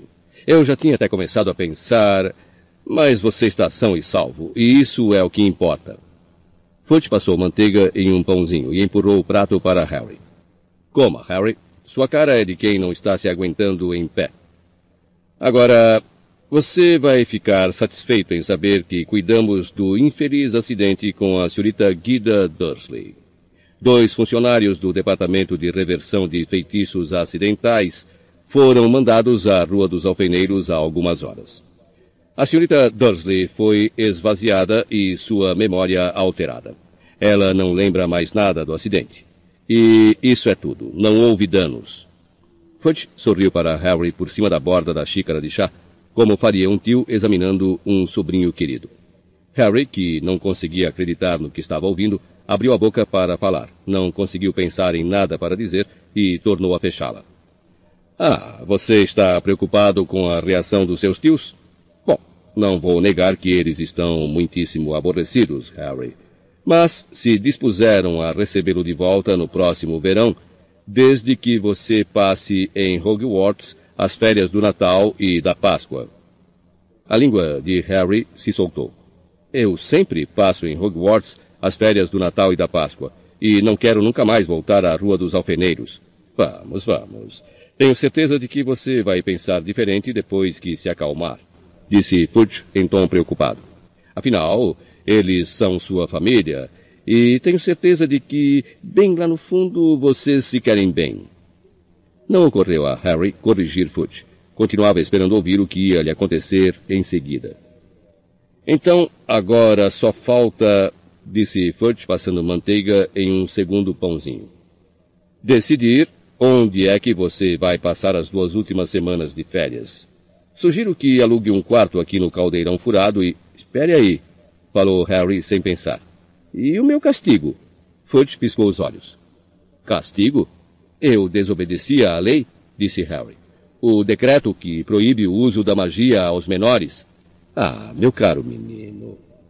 Nós não vamos castigá-lo por uma coisinha à toa como essa, exclamou Fudge, agitando o pãozinho com impaciência. Foi um acidente. Nós não mandamos ninguém para Azkaban por fazer a tia virar um balão. Mas isso não batia com os contatos que Harry tivera anteriormente com o Ministério da Magia. No ano passado, eu recebi uma notificação oficial só porque um elfo doméstico largou um pudim no chão da casa do meu tio, disse ele a Fudge, franzindo a testa. O Ministério da Magia disse que eu seria expulso de Hogwarts se acontecesse mais um caso de magia por lá. A não ser que os olhos de Harry o enganassem, Fudge de repente parecia pouco à vontade.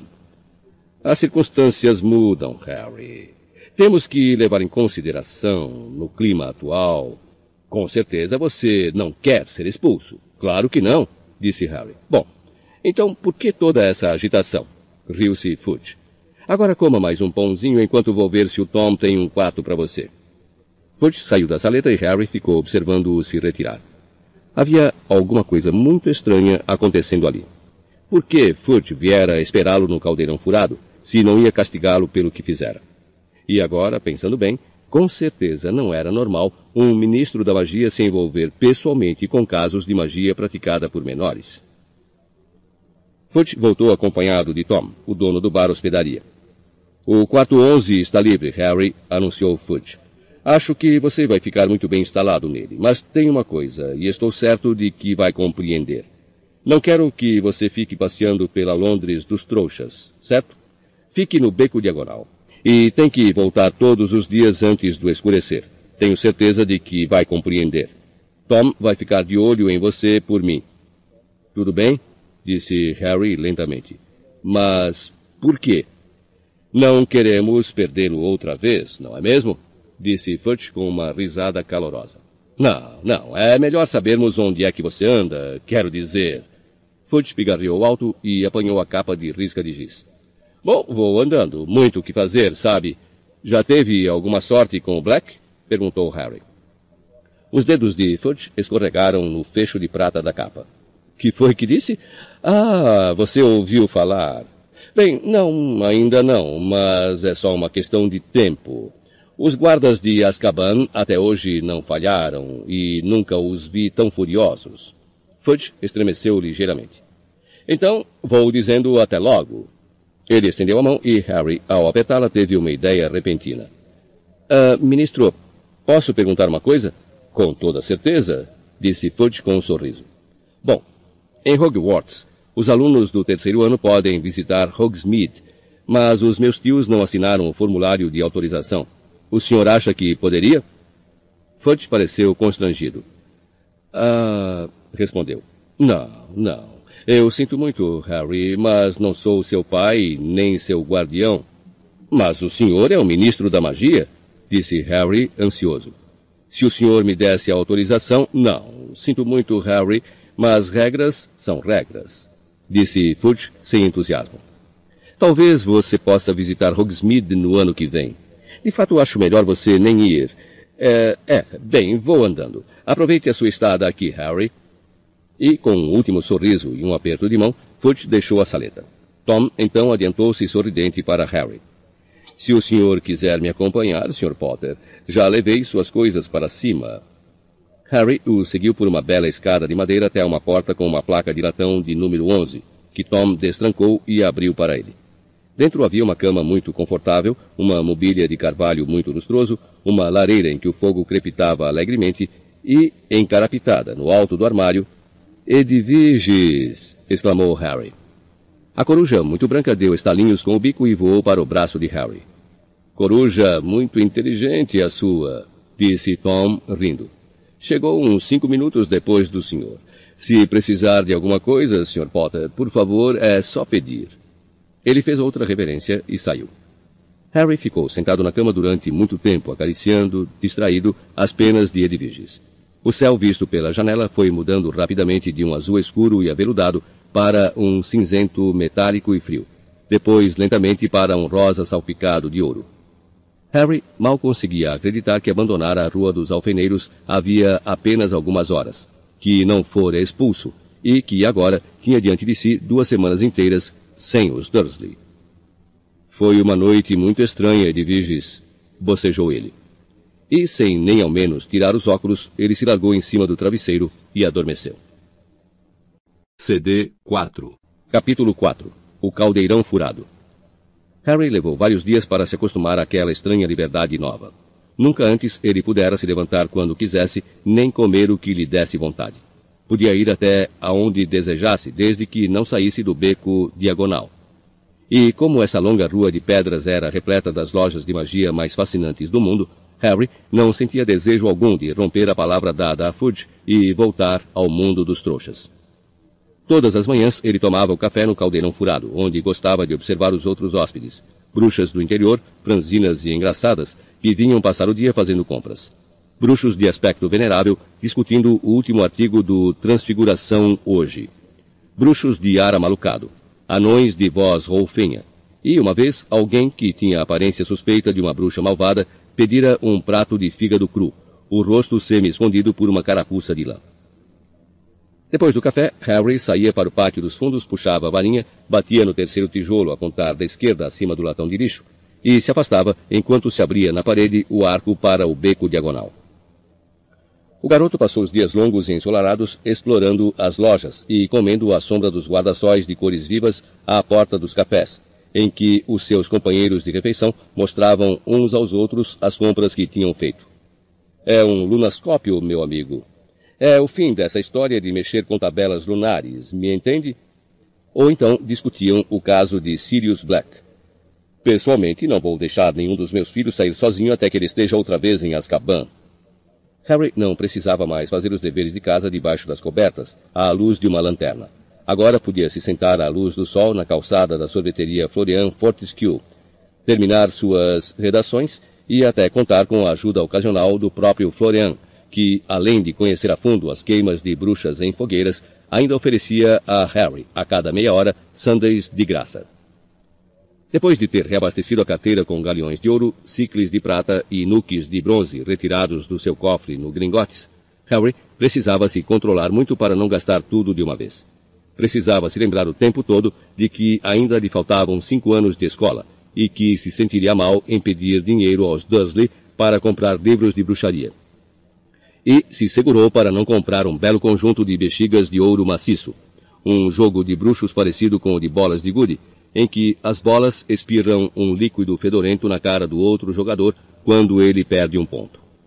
Harry se sentiu tentadíssimo também por um modelo perfeito de uma galáxia em movimento, dentro de um grande globo de vidro, e que teria significado que ele jamais precisaria assistir a uma aula de astronomia na vida. Mas a coisa que mais testou a força de vontade de Harry apareceu em sua loja preferida. Há artigos de qualidade para quadribol, uma semana depois do menino ter chegado ao caldeirão furado.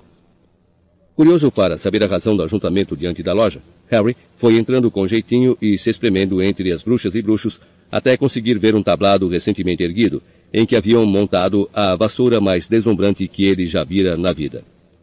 Acabou de ser lançada um protótipo, comentava um bruxo de queixo quadrado para o companheiro. É a vassoura mais rápida do mundo, não é, papai? Perguntou a vozinha aguda de um menino mais novo do que Harry, que se pendurava no braço do pai.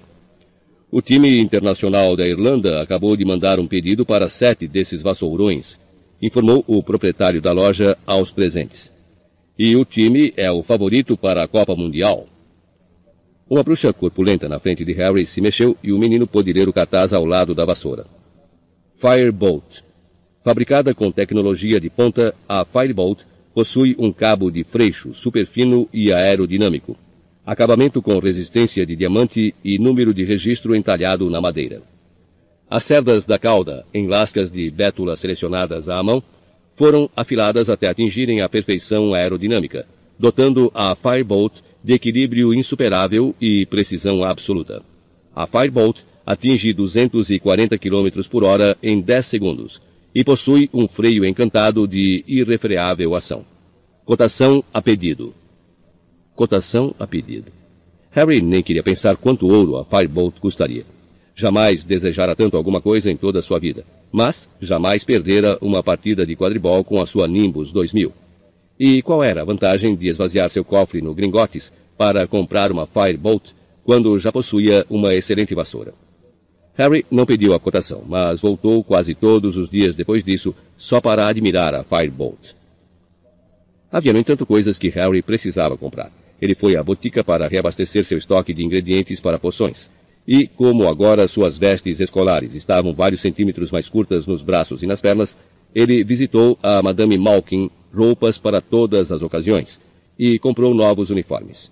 E, o mais importante, tinha que comprar os novos livros para o ano letivo, que incluiriam duas novas matérias: Trato das Criaturas Mágicas e Adivinhação. Harry teve uma surpresa quando parou para olhar a vitrine da livraria. Em vez da decoração habitual com livros de feitiçaria gravados a ouro do tamanho de lajotas, havia uma grande gaiola de ferro com 100 exemplares de O Livro Monstruoso dos Monstros. Páginas arrancadas voavam para todo lado, enquanto os livros se agrediam e se atracavam em furiosas lutas livres e mordidas agressivas. Harry puxou a lista de livros do bolso e consultou-a pela primeira vez. O livro monstruoso dos monstros estava arrolado como o livro-texto para a matéria Trato das Criaturas Mágicas. Agora ele compreendia por que Hagrid dissera que o livro futuramente seria útil. Sentiu alívio. Andara imaginando se o amigo ia querer ajuda para cuidar de um novo bicho de estimação apavorante. Quando Harry entrou na Floreios e Borrões, o gerente veio correndo ao seu encontro. Hogwarts? perguntou o homem sem rodeios. Veio comprar os seus livros? Vim. Preciso saia do caminho, disse o gerente empurrando Harry para o lado com impaciência. Em seguida, puxou um par de luvas muito grossas, apanhou um bengalão nodoso e rumou para a porta da gaiola em que estavam os exemplares de O Livro Monstruoso dos Monstros. Espere aí, disse Harry depressa. Já tenho um desses. Já? Uma expressão de imenso alívio espalhou-se pelo rosto do gerente. Graças a Deus! Já fui mordido cinco vezes esta manhã. Um barulho alto de papel rasgado cortou o ar. Dois livros monstruosos tinham agarrado um terceiro e começavam a destruí-lo. Parem com isso, parem com isso! exclamou o gerente enfiando a bengala pelas grades e separando os livros à força. Nunca mais vou ter essas coisas em estoque. Nunca mais. Tem sido uma loucura. Pensei que já tínhamos visto o pior quando compramos 200 exemplares de O Livro Invisível da Invisibilidade. Custaram uma fortuna e nunca achamos os livros. Bem, tem mais alguma coisa em que possa lhe servir? Tem, disse Harry, consultando a lista de livros. Preciso de Esclarecendo o Futuro, de Cassandra Vablatsky. Ah, vai começar a estudar adivinhação? Perguntou o gerente, descalçando as luvas e conduzindo Harry ao fundo da loja, onde havia um canto reservado para esse assunto. Em uma mesinha estavam empilhados livros como Prevendo o Imprevisível, Proteja-se contra choques e bolas rachadas, quando a sorte se transforma em azar. Aqui está, disse o gerente que subira em um escadote para apanhar um livro grosso encadernado de preto. Esclarecendo o futuro. Um bom guia para todos os métodos básicos de adivinhação do futuro, quiromancia, bolas de cristal, tripas de aves. Mas Harry não estava escutando. Seu olhar havia pousado em outro livro que fazia parte de um arranjo em outra mesinha. Presságios de morte. O que fazer quando se sabe que vai acontecer o pior? Ah, eu não leria isso se fosse você, disse o gerente de passagem, procurando ver o que Harry estava olhando. Você vai começar a ver presságios de morte por todo lado. Só isso já é suficiente para matar a pessoa de medo. Mas Harry continuou a encarar a capa do livro. Tinha um cão preto do tamanho de um urso com olhos brilhantes, que lhe parecia estranhamente familiar. O gerente pôs nas mãos de Harry o livro Esclarecendo o Futuro. Mais alguma coisa? perguntou. Sim, respondeu Harry, desviando o olhar dos olhos do cão e consultando, meio atordoado, a lista. Uh, preciso de Transfiguração para o curso médio e de O Livro Padrão de Feitiços, terceira série. Harry saiu da Floreios e Borrões dez minutos depois, com os livros debaixo do braço, e tomou o rumo do caldeirão furado, sem reparar aonde ia, esbarrando em várias pessoas. Subiu as escadas fazendo barulho, entrou em seu quarto e despejou os livros em cima da cama. Alguém estivera ali limpando o quarto. As janelas abertas deixavam entrar o sol. Harry ouviu os ônibus passarem lá embaixo, na Rua dos Trouxas, que ele não via, e o som dos transeuntes invisíveis no beco diagonal. Viu de relance o seu reflexo no espelho acima da pia. Não pode ter sido um presságio de morte, disse a sua imagem em tom de desafio. Eu estava entrando em pânico quando vi aquela coisa na Rua Magnólia. Provavelmente era apenas um cão sem dono, ele ergueu a mão automaticamente e tentou achatar os cabelos. Você está empenhado em uma batalha perdida, meu querido, disse sua imagem com a voz rouca. À medida em que os dias se passavam, Harry começou a procurar por todo lugar aonde ia um sinal de Ronnie ou de Hermione. Muitos alunos de Hogwarts vinham ao beco diagonal agora, com a proximidade do ano letivo. Harry encontrou Simas Finnegan e Dino Thomas, companheiros da Grifinória, no Artigos de Qualidade para Quadribol, onde eles também haviam parado para namorar a Firebolt. Encontrou também o verdadeiro Neville Longbottom, um menino de rosto redondo e muito desmemoriado, à porta da Floreios e Borrões. Harry não parou para conversar. Neville parecia ter extraviado a lista de livros e estava levando um carão da avó, uma senhora de aparência colossal. Harry desejou que a senhora jamais descobrisse que ele fingira ser Neville quando estava fugindo do Ministério da Magia. Harry acordou no último dia de férias com o pensamento de que finalmente iria se encontrar com Ronnie e Hermione no dia seguinte, no expresso de Hogwarts. Levantou-se, vestiu-se e saiu para dar uma última espiada na Firebolt, e estava pensando onde iria almoçar quando alguém gritou seu nome e ele se virou. Harry! Harry! E ali estavam eles, os dois, sentados na calçada da sorveteria Florian Fortescue. Ronnie parecendo incrivelmente sardento, Hermione muito bronzeada, os dois acenando para ele freneticamente. Finalmente! exclamou Ronnie, rindo-se enquanto o amigo se sentava. Fomos ao caldeirão furado, mas disseram que você tinha saído. Fomos a Floreios e Borrões, a Madame Malkin e... Comprei todo o meu material escolar na semana passada, explicou Harry. E como é que vocês sabiam que eu estava hospedado no caldeirão furado? Papai, disse Ronnie com simplicidade. O Sr. Weasley, que trabalhava no Ministério da Magia, é claro que soubera da história toda que acontecera com a tia Guida. É verdade que você transformou a sua tia em um balão? Perguntou Hermione num tom muito sério. Eu não tive intenção, respondeu Harry enquanto Ronnie rolava de rir. Simplesmente perdi o controle. Não tem a menor graça, Ronnie, disse Hermione rispidamente. Francamente, fico admirada de que Harry não tenha sido expulso. Eu também, admitiu Harry. E nem expulso, pensei que ia ser preso. E olhou para Ronnie. Seu pai não sabe por que Fudge não me castigou, sabe? Provavelmente porque era você, não é? Ronnie sacudiu os ombros ainda rindo. O famoso Harry Potter e tudo mais. Eu nem gostaria de ver o que o Ministério faria comigo se eu transformasse minha tia em balão. Mas não se esqueça, eles teriam que me desenterrar primeiro porque mamãe já teria me matado antes. Em todo caso, pode perguntar ao papai hoje à noite. Estamos hospedados no Caldeirão Furado também. Assim você pode ir para a estação de King's Cross conosco amanhã. Hermione também está lá. A garota confirmou com a cabeça radiante. Mamãe e papai me deixaram lá hoje de manhã com todas as minhas coisas de Hogwarts. Fantástico! exclamou Harry feliz. Então você já comprou os livros e todo o resto? Olhe só para isso, disse Ron, tirando uma caixa comprida e fina de uma sacola e abrindo-a. Uma varinha nova em folha, 35 centímetros e meio, salgueiro, contendo um fio de cauda de unicórnio. E compramos todos os nossos livros. Ele apontou para uma grande saca embaixo da cadeira. E aqueles livros monstruosos, hein? O balconista quase chorou quando dissemos que queríamos dois. E isso tudo o que é, Mione? Perguntou Harry, apontando não para uma, mas para três sacas estufadas na cadeira junto à amiga. Bem, é que vou fazer mais matérias novas do que vocês, não é? Comprei os livros de aritmancia, de trato das criaturas mágicas, de adivinhação, de estudo das runas antigas, de estudo dos trouxas, para que é que você vai fazer estudo dos trouxas? perguntou Ronnie, revirando os olhos para Harry. Você nasceu trouxa. Sua mãe e seu pai são trouxas. Você já sabe tudo sobre trouxas. Mas vai ser fascinante estudar os trouxas do ponto de vista dos bruxos, disse Hermione muito séria. Você está planejando comer ou dormir este ano, Mione? perguntou Harry, enquanto Ronnie dava risadinhas abafadas. A garota não ligou para os dois. Ainda tenho dez galeões, disse ela, examinando a bolsa. É meu aniversário em setembro e mamãe e papai me deram dinheiro para eu comprar um presente de aniversário antecipado. Que tal um bom livro? perguntou Ronnie inocentemente. Não, acho que não, disse Hermione, controlando-se. O que eu quero mesmo é uma coruja. Quero dizer, Harry tem a Edviges e você tem o Arrow. Não tenho, não, respondeu Ronnie. Arrow é uma coruja de família. Meu mesmo só tenho o Perebas. E tirou o rato de estimação do bolso. Quero mandar examinar ele, acrescentou pousando Perebas na mesa a que estavam sentados. Acho que o Egito não fez bem a ele. Perebas estava mais magro do que de costume, e seus bigodes pareciam decididamente caídos. Tem uma loja para criaturas mágicas ali, disse Harry, que agora conhecia o beco diagonal como a palma da mão. Você podia ver se eles têm algum produto para o Perebas, e Mione podia comprar a coruja.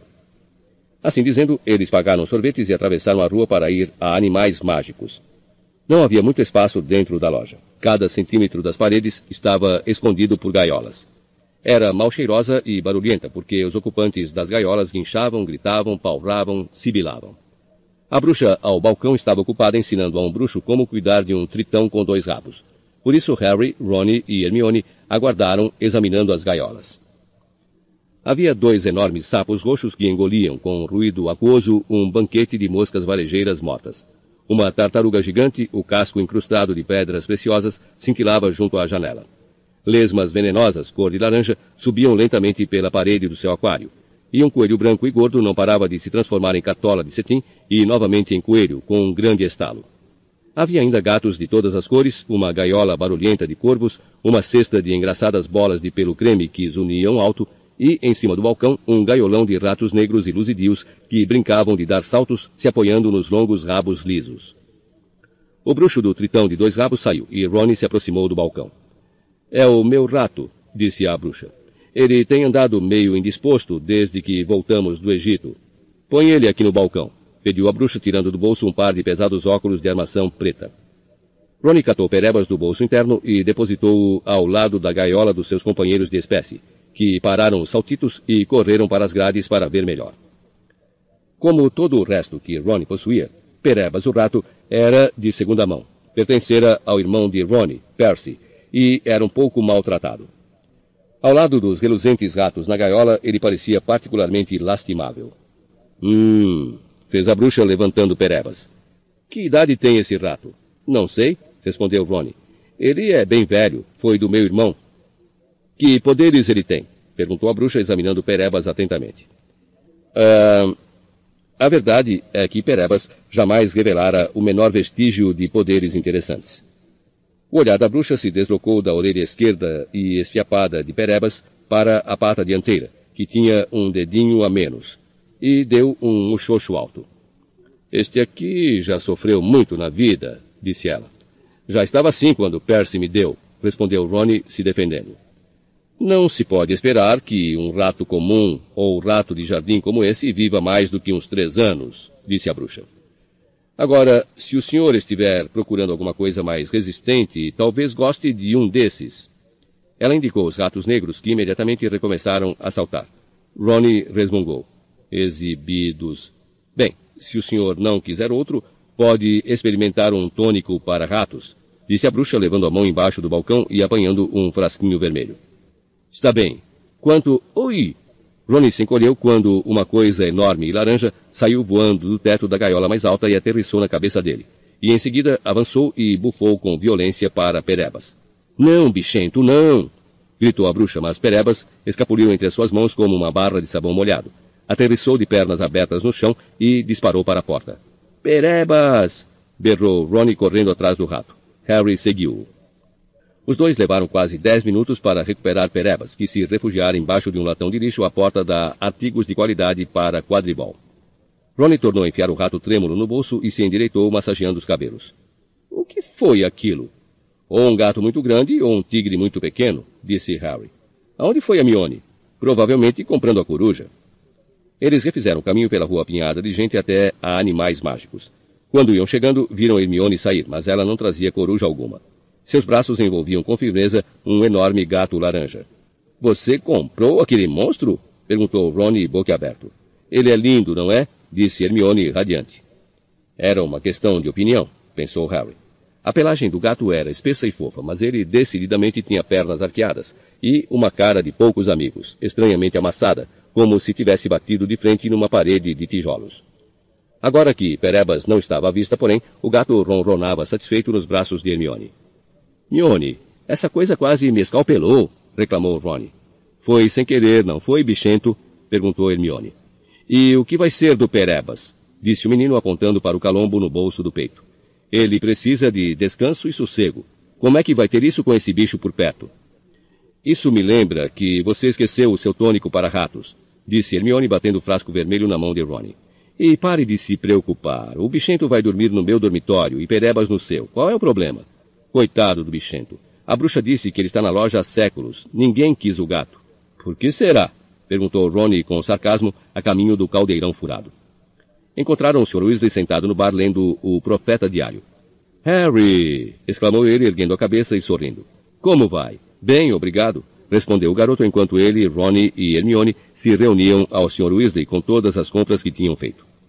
O Sr. Weasley pôs o jornal de lado e Harry viu a foto de Sirius Black, agora muito sua conhecida, encarando-o. Então eles ainda não pegaram o homem? perguntou. Não, respondeu o Sr. Weasley parecendo muito sério. O Ministério nos tirou do nosso trabalho normal para tentar encontrá-lo, mas até agora não tivemos sorte. Nós receberíamos uma recompensa se o apanhássemos? perguntou Ronnie. Seria bom ganhar mais um dinheirinho. Não seja ridículo, Ronnie, disse o Sr. Weasley, que, a um olhar mais atento, parecia muito tenso. Black não vai ser apanhado por um bruxo de 13 anos. Os guardas de Azkaban é que vão levá-lo de volta. Escreva o que digo. Naquele momento, a Sra. Weasley entrou no bar carregada de sacas e acompanhada pelos gêmeos, Fred e George, que iam começar o quinto ano em Hogwarts. Percy, o recém-eleito monitor-chefe, e Gina, a caçula e única menina da família. Gina, que sempre teve um xodó por Harry, pareceu ainda mais constrangida do que de costume, talvez porque o menino lhe salvara a vida no ano anterior em Hogwarts.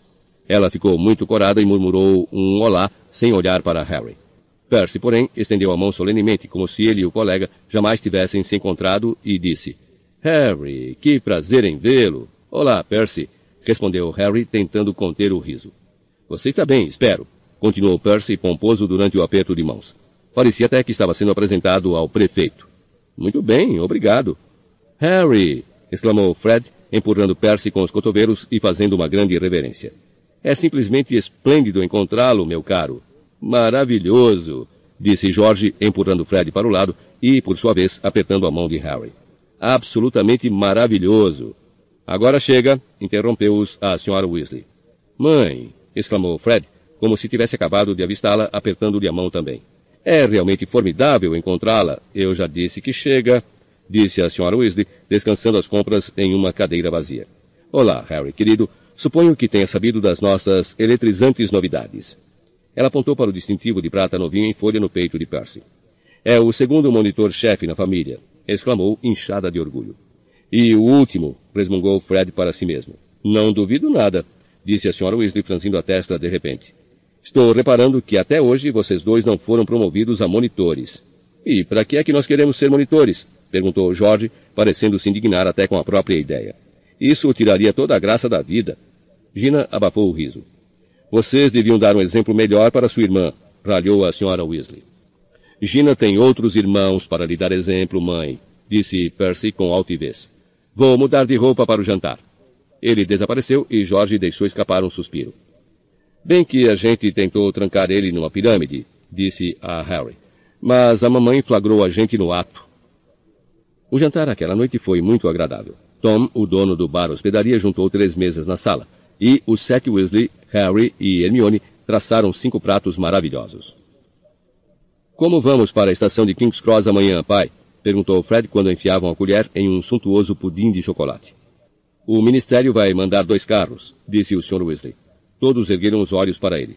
Por quê? perguntou Percy curioso. Por sua causa, Percy, disse Jorge sério.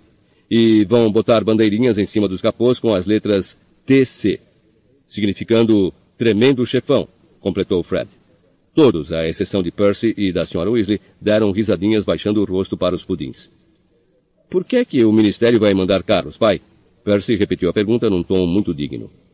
Bem, como não temos mais nenhum, disse o Sr. Weasley, e como trabalho lá, eles vão me fazer esse favor. Sua voz era displicente, mas Harry não pôde deixar de notar que as orelhas do Sr. Weasley tinham ficado vermelhas, iguais às de Ronnie quando o pressionavam.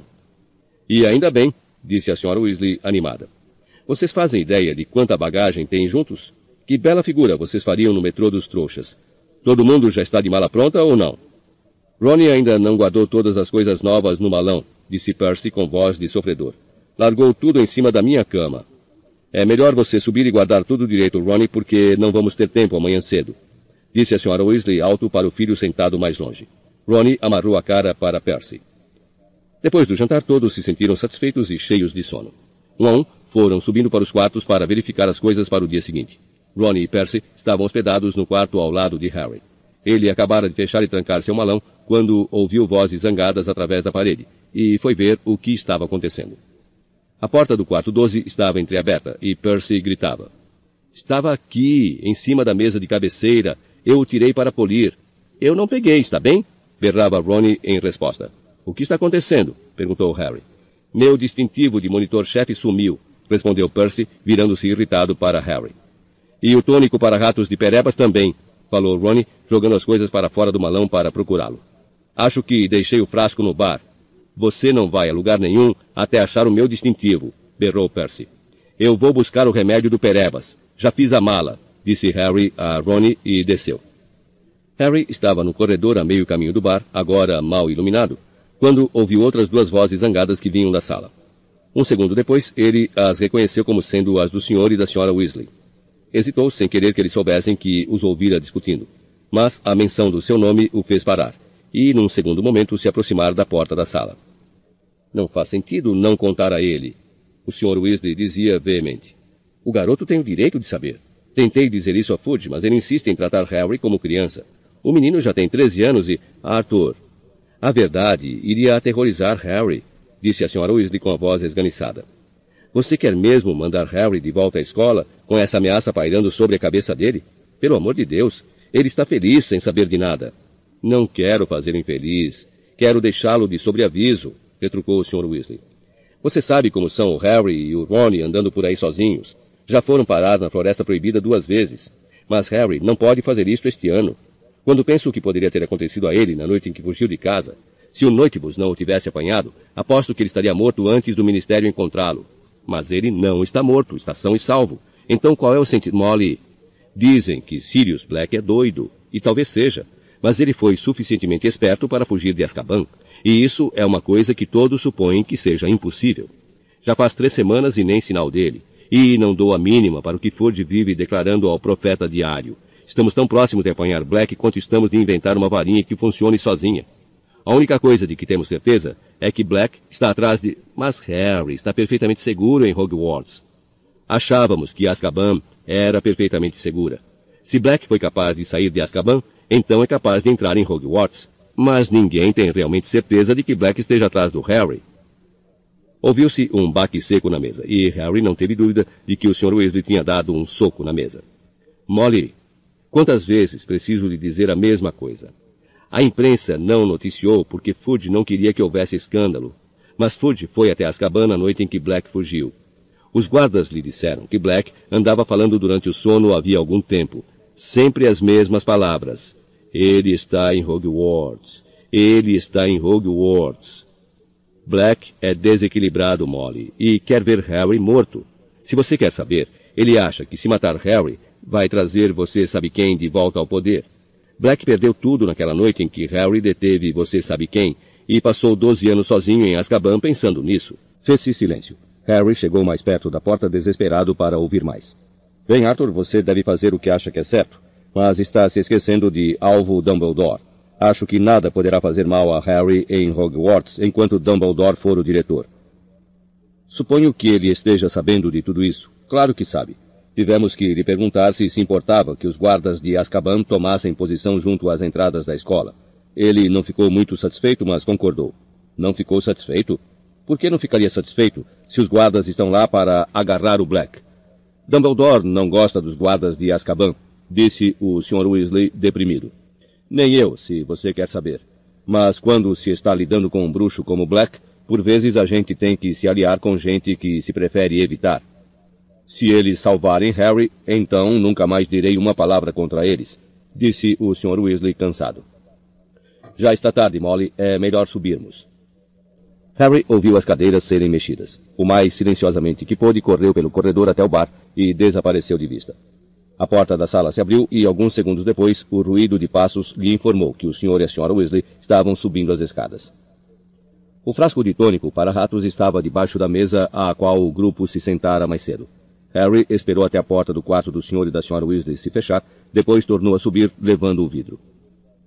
Encontrou Fred e George agachados nas sombras do patamar, rindo a mais não poder de ouvir Percy desmontar o quarto que ocupava com Ronnie à procura do distintivo. Está conosco, sussurrou Fred a Harry. Andamos dando uma melhorada nele. No distintivo agora seria tremendo chefão. Harry forçou uma risada. Foi entregar a Ronnie o frasco de tônico para ratos. Depois se trancou em seu quarto e foi se deitar. Então, Sirius Black estava atrás dele. Isso explicava tudo. Fudge ter sido indulgente porque ficara aliviadíssimo de encontrá-lo vivo fizera Harry prometer não sair do beco diagonal, onde havia um grande número de bruxos para vigiá-lo. E ia mandar dois carros do ministério para levá-los à estação no dia seguinte, de modo que os Weasley pudessem cuidar de Harry até ele embarcar no trem. Harry ficou deitado ouvindo a gritaria abafada no quarto vizinho e imaginando por que não se sentia mais apavorado. Sirius Black matara 13 pessoas com uma maldição. O senhor e a senhora Weasley obviamente pensavam que Harry entraria em pânico se soubesse da verdade. Mas, por acaso, Harry concordava inteiramente com o Sr. Weasley que o lugar mais seguro da Terra era aquele em que alvo Dumbledore acontecesse estar. As pessoas não diziam sempre que Dumbledore era a única pessoa de quem Lord Voldemort já tivera medo? Com certeza, Black, sendo o braço direito de Voldemort, não teria também igual medo do diretor? E agora havia os guardas de Azkaban, de quem todos não paravam de falar. Eles pareciam deixar as pessoas paralisadas de pavor, e, se estavam de prontidão a toda a volta da escola, as chances de Black entrar lá pareciam muito remotas. Não, considerando tudo, a coisa que mais incomodava Harry era o fato de que suas chances de visitar Hogsmeade agora eram zero. Ninguém iria querer que Harry deixasse a segurança do castelo até Black ser apanhado. Aliás, Harry suspeitava que todos os seus movimentos seriam atentamente vigiados até que o perigo passasse. Olhou zangado para o teto escuro. Será que achavam que ele não sabia se cuidar? Já escapara de Lord Voldemort três vezes. Não era um completo inútil.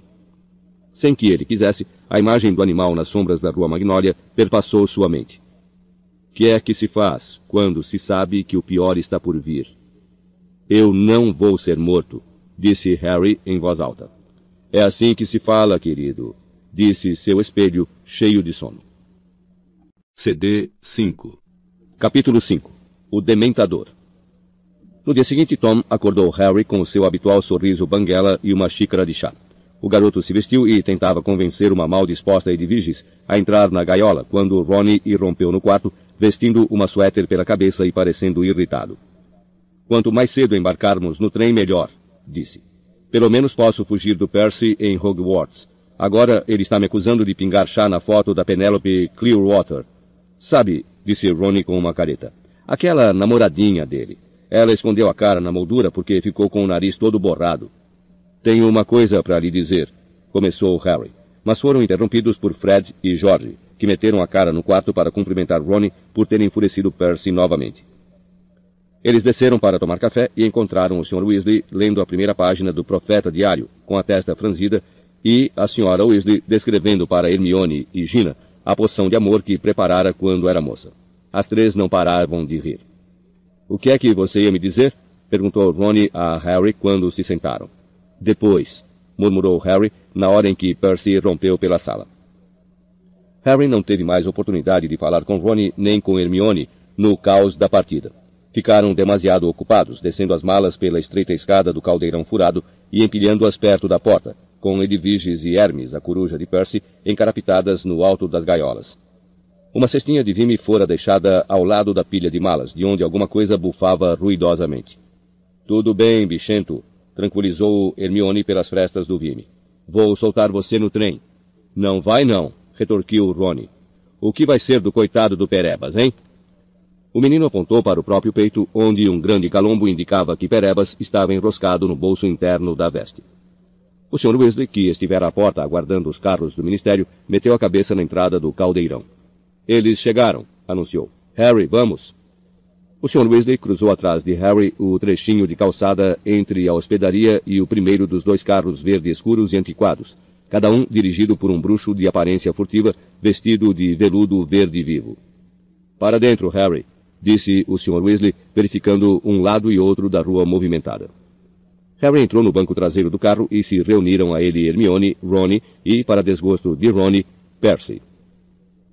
A viagem até King's Cross foi muito tranquila se comparada à de Harry no noitibus andante.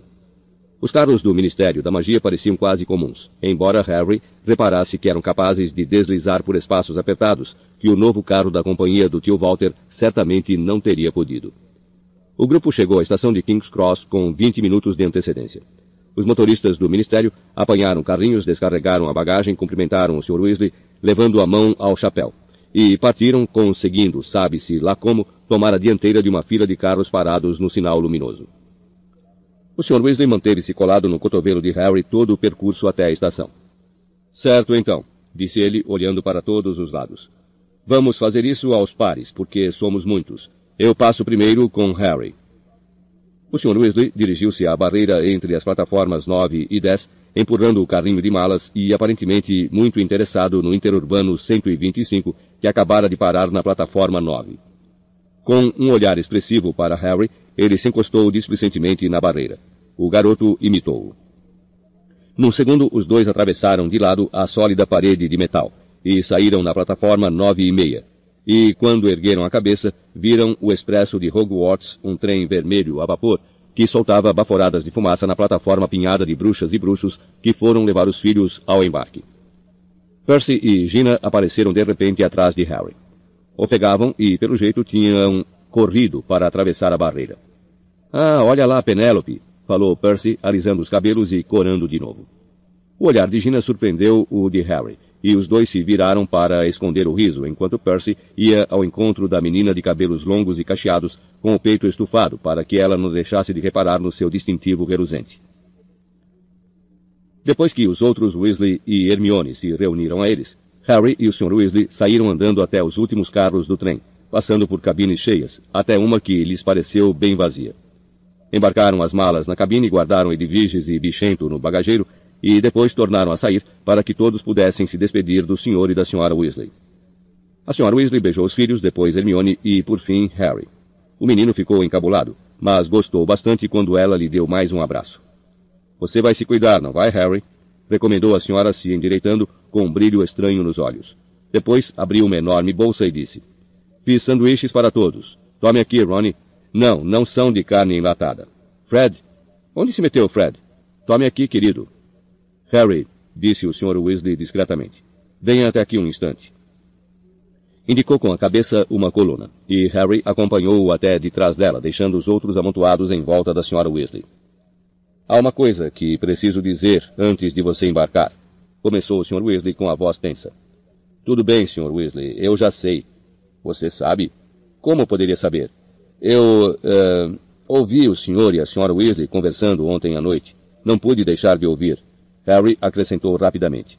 Me desculpe, não era assim que eu queria que você tivesse sabido, disse o Sr. Weasley, parecendo aflito. Não, sinceramente, tudo bem. Assim o senhor não faltou com a palavra que deu ao Fudge, e eu sei o que está acontecendo. Harry, você deve estar apavorado. Não estou, disse Harry honestamente. Verdade, acrescentou, porque o Sr. Weasley fazia cara de descrença. Não estou tentando bancar o herói, mas sério, o Sirius Black não pode ser pior do que o Voldemort, pode? O Sr. Weasley se perturbou ao som daquele nome, mas conseguiu disfarçar.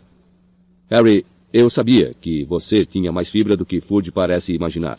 E é óbvio que fico feliz em constatar que você não se sente apavorado. Mas, Arthur, chamou a Sra. Weasley que agora tocava os garotos para embarcar no trem. Arthur, o que é que você está fazendo? O trem já vai sair. Ele já está indo, Molly, respondeu o Sr. Weasley, mas voltou sua atenção para Harry e continuou a falar em tom mais baixo e mais apressado. Ouça, eu quero que você me dê sua palavra de que serei um bom menino e não sairei do castelo, disse Harry com tristeza. Não é bem isso, disse o Sr. Weasley, que parecia mais sério do que Harry jamais o vira. Harry, jure que você não vai sair procurando o Black. Harry arregalou os olhos. O quê? Ouviu-se um apito forte. Guardas caminhavam ao lado do trem batendo as portas para fechá-las. Prometa, Harry, disse o Sr. Weasley, falando ainda mais depressa. Que aconteça o que acontecer, por que eu iria sair procurando alguém que eu sei que quer me matar? Perguntou Harry sem entender. Prometa que ouça o que ouvir. Arthur, vamos rápido, chamou a senhora Weasley. O vapor saía da chaminé da locomotiva em gordas nuvens. O trem começara a se mexer. Harry correu para a porta da cabine e Ronnie abriu-a e se afastou para o amigo embarcar. Os dois se debruçaram na janela e acenaram para o senhor e a senhora Weasley, até o trem fazer uma curva e o casal desaparecer de vista. Preciso falar com vocês em particular, murmurou Harry para Ronnie e Hermione quando o trem ganhou velocidade. Vai saindo, Gina, disse Ronnie. Ah, quanta gentileza, respondeu a garota aborrecida, mas se afastando sem pressa. Harry, Ronnie e Hermione saíram pelo corredor à procura de uma cabine vazia, mas todas estavam cheias, exceto uma bem no finalzinho do trem. Esta tinha apenas um ocupante, um homem que estava aferrado no sono ao lado da janela. Os garotos pararam à porta. O expresso de Hogwarts era em geral reservado aos estudantes, e até então eles nunca tinham visto um adulto a bordo, exceto a bruxa que passava com a carrocinha de comida. O estranho usava um conjunto de vestes de bruxo extremamente surradas e cerzidas em vários lugares. Parecia doente e cansado. Embora fosse jovem, seus cabelos castanho claros estavam salpicados de fios brancos. Quem vocês acham que ele é? sibilou Ronnie quando se sentaram e fecharam a porta, ocupando os assentos mais afastados da janela. O professor Harry J. Lupin, cochichou Hermione na mesma hora. Como é que você sabe? Está na maleta, respondeu a menina apontando para o bagageiro acima da cabeça do homem, onde havia uma maleta gasta e amarrada com vários fios de barbante caprichosamente trançados. O nome Professor R. J. Lupin estava estampado a um canto em letras descascadas. Que será que ele ensina?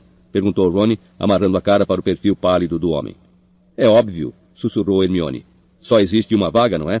Defesa contra as artes das trevas. Harry, Ronnie e Hermione já tinham tido dois professores nessa matéria, e ambos só duraram um ano letivo. Corriam boatos de que o cargo estava enfeitiçado. Bem, espero que ele esteja à altura, disse Ronnie em tom de dúvida. Dá a impressão de que um bom feitiço acabaria com ele de vez, não acham? Em todo caso, Ronnie virou-se para Harry. O que é que você ia nos dizer? Harry contou toda a conversa entre o senhor e a senhora Weasley e o alerta que aquele senhor acabara de lhe dar.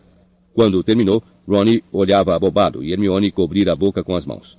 Finalmente a menina baixou as mãos e disse: Sirius Black fugiu para vir atrás de você? Ah, Harry, você vai ter que tomar muito, mas muito cuidado. Não vai sair por aí procurando encrenca, Harry. Eu não saio por aí procurando encrenca respondeu Harry irritado. Em geral, as encrencas é que vêm ao meu encontro. Harry teria que ser um bocado obtuso para sair procurando um biruta que quer matá-lo, não acha? Falou Ron com a voz trêmula. Eles estavam reagindo às notícias pior do que Harry esperara. Tanto Ron quanto Hermione pareciam ter muito mais medo de Black do que ele próprio. Ninguém sabe como foi que o homem fugiu de Azkaban, disse Ron embaraçado. Ninguém jamais tinha feito isso antes. E ainda por cima, ele era um prisioneiro de segurança máxima. Mas vão pegá-lo, não vão? perguntou Hermione muito séria. Quero dizer, Todos os trouxas estão procurando Black também. Que barulho foi esse? Perguntou Ronnie de repente. Uma espécie de apitinho fraco vinha de algum lugar. Os garotos procuraram por toda a cabine. Está vindo do seu malão, Harry, disse Ronnie se levantando e esticando os braços para o bagageiro. Pouco depois, retirava o bisbilhoscópio de bolso que fora guardado entre as vestes de Harry. O objeto girava muito rápido na palma da mão de Ronnie e emitia um brilho intenso. Isso é um bisbilhoscópio? Perguntou Hermione interessada, levantando-se para ver melhor. É, e veja bem, é dos baratinhos, disse Ronnie. Endoidou quando o amarrei na perna de Arrow para mandar para Harry. Você estava fazendo alguma coisa suspeita na hora? Perguntou Hermione astutamente. Não. Bem, eu não devia estar usando o Arrow. Você sabe, ele não pode realmente fazer viagens longas. Mas como é que eu ia mandar o presente do Harry? Ponha-o de volta no malão, aconselhou Harry enquanto o bisbilhoscópio continuava a apitar baixinho. Senão vamos acordar o homem. O menino indicou o professor Lupin com a cabeça. Ronnie enfiou o bisbilhoscópio dentro de um par de meias velhas do tio Walter, particularmente horrendas, o que abafou o som. Depois fechou a tampa do malão. Não se preocupe, querida, disse a bruxa, entregando a Harry uma montanha de bolos de caldeirão. Se ele tiver fome quando acordar, vou estar lá na frente com o maquinista. Suponho que ele esteja dormindo, disse Ronnie baixinho quando a bruxa fechou a porta da cabine. Quero dizer, ele não morreu, não é? Não, está respirando, sussurrou Hermione, pegando o bolo de caldeirão que Harry lhe passava. Talvez o professor Lupin não fosse uma ótima companhia, mas sua presença na cabine dos garotos tinha suas vantagens. No meio da tarde, bem na hora em que a chuva começou a cair, embaçando os contornos das colinas ondulantes por que passavam, os meninos ouviram novamente passos no corredor, e surgiram à porta as três pessoas que eles menos gostavam no mundo. Draco Malfoy, ladeado pelos seus asseclas, Vicente Crabbe e Gregório Goyle. Draco Malfoy e Harry eram inimigos desde que se encontraram na primeira viagem de trem para Hogwarts. Malfoy, que tinha uma cara desdenhosa, pálida e pontuda, era aluno da Sonserina. Jogava como apanhador no time de sua casa, a mesma posição de Harry no time da Grifinória. Crabbe e Goyle pareciam existir para fazer o que Draco mandava. Eram grandes e musculosos. Crabbe, mais alto, tinha um pescoço muito grosso e um corte de cabelos de cuia. Os cabelos de Goyle eram curtos e espetados, e seus braços compridos como os de um gorila. Ora, vejam só quem está aqui, disse Draco naquela sua voz arrastada, abrindo a porta da cabine. Potinho e Fuinha. Crab e Goyle riram feito trasgos. Ouvi dizer que seu pai finalmente pôs as mãos no ouro neste verão, disse Malfoy. Sua mãe não morreu do choque? Ronnie se levantou tão depressa que derrubou a cesta de bichento no chão. O professor Lupin soltou um pequeno ronco. Quem é esse aí? perguntou Draco, dando automaticamente um passo atrás ao ver Lupin. Professor novo, disse Harry, que se levantou também, caso precisasse segurar Ronnie. O que é que você ia dizendo mesmo, Draco? Os olhos muito claros do menino se estreitaram. Ele não era bobo de puxar uma briga bem debaixo do nariz de um professor. Vamos, murmurou Draco contrariado para Crabbe e Goyle, e os três sumiram. Harry e Ronnie tornaram a se sentar, Ronnie massageando os nós dos dedos. Não vou aturar nenhum desaforo de Draco este ano, disse cheio de raiva. Estou falando sério. Se ele disser mais uma piadinha sobre a minha família, vou agarrar a cabeça dele e... Ronnie fez um gesto violento no ar. Ronnie! sibilou Hermione, apontando para o professor Lupin. Cuidado! Mas o professor Lupin continuava ferrado no sono. A chuva engrossava à medida em que o trem avançava mais para o norte. As janelas agora iam se tornando um cinza sólido e tremeluzente, que gradualmente escureceu até as lanternas se acenderem nos corredores e por cima dos bagageiros. O trem sacolejava, a chuva fustigava, o vento rugia, mas ainda assim o professor Lupin continuava adormecido. Devemos estar quase chegando, disse Ronnie, curvando-se para frente para olhar além do professor, a janela agora completamente escura. Nem bem essas palavras tinham saído de sua boca e o trem começou a reduzir a velocidade. Legal! exclamou Ronnie, levantando-se e passando com todo o cuidado pelo professor Lupin para tentar ver lá fora. Estou morrendo de fome. Quero chegar logo para o banquete. Nós ainda não chegamos, disse Hermione consultando o relógio. Então por que estamos parando? O trem foi rodando cada vez mais lentamente.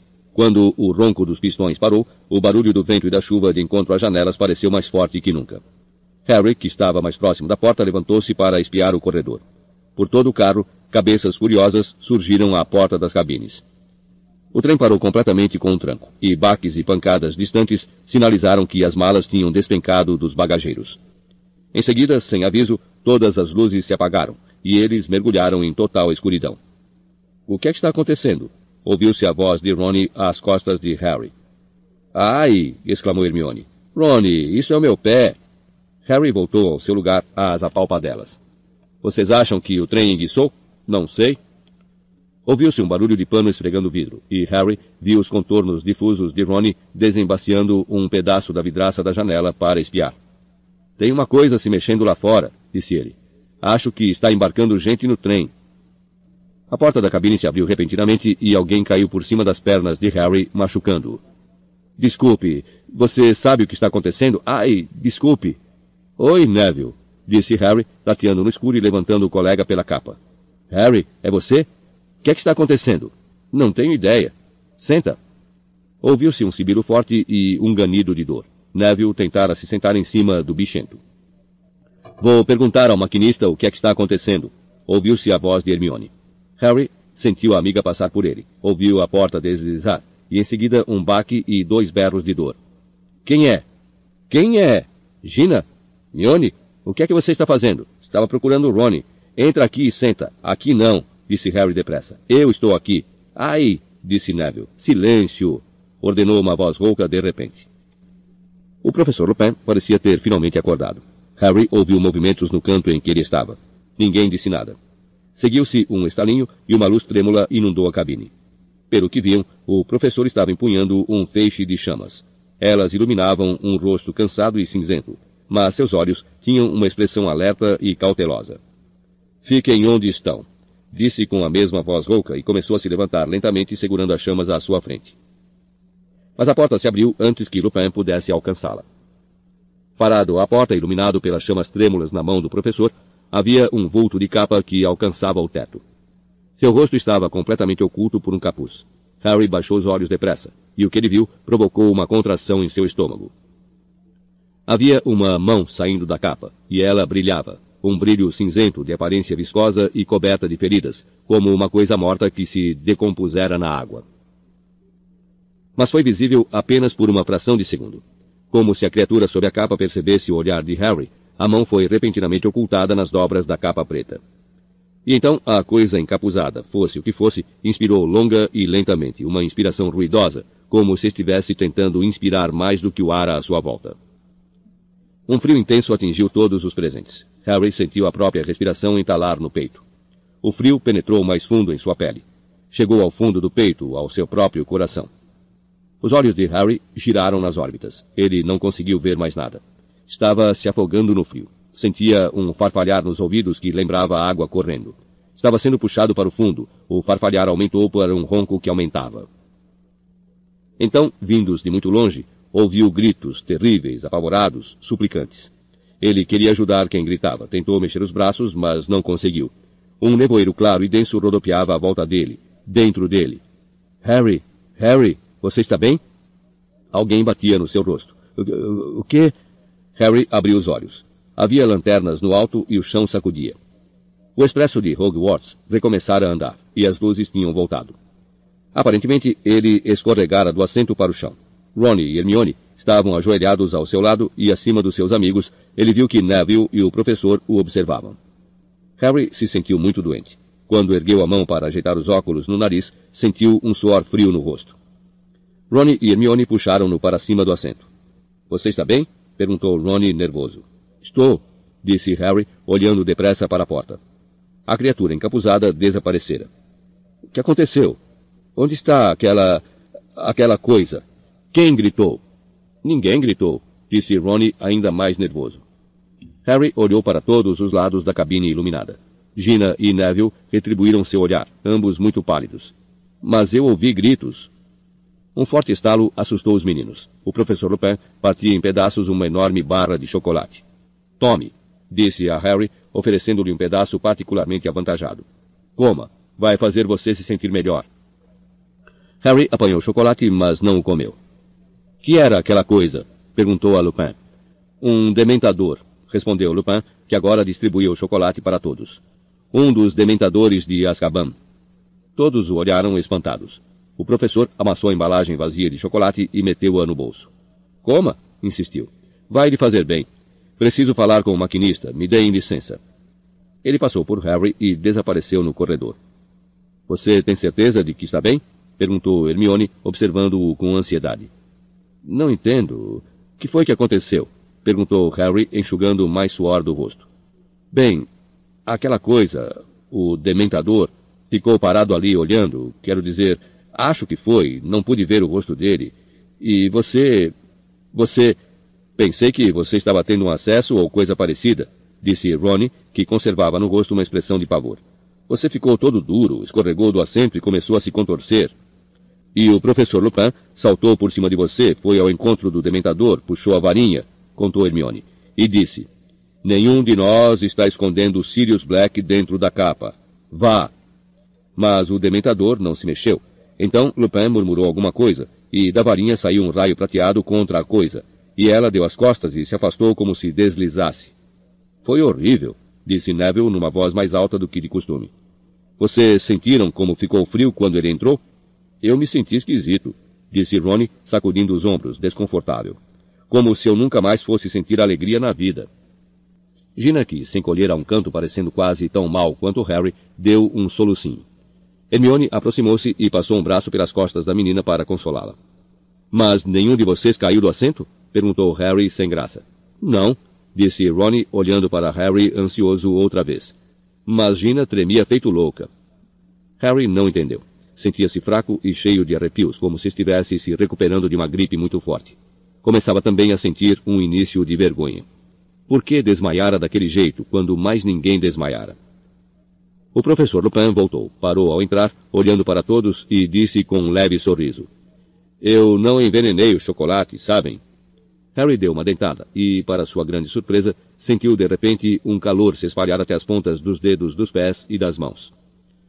Vamos chegar a Hogwarts dentro de dez minutos, disse o professor Lupin. Você está bem, Harry? O menino não perguntou como é que o professor sabia seu nome. Muito bem, murmurou ele constrangido. Ninguém falou muito durante o resto da viagem. Por fim, o trem parou na estação de Hogsmeade e houve uma grande correria para desembarcar.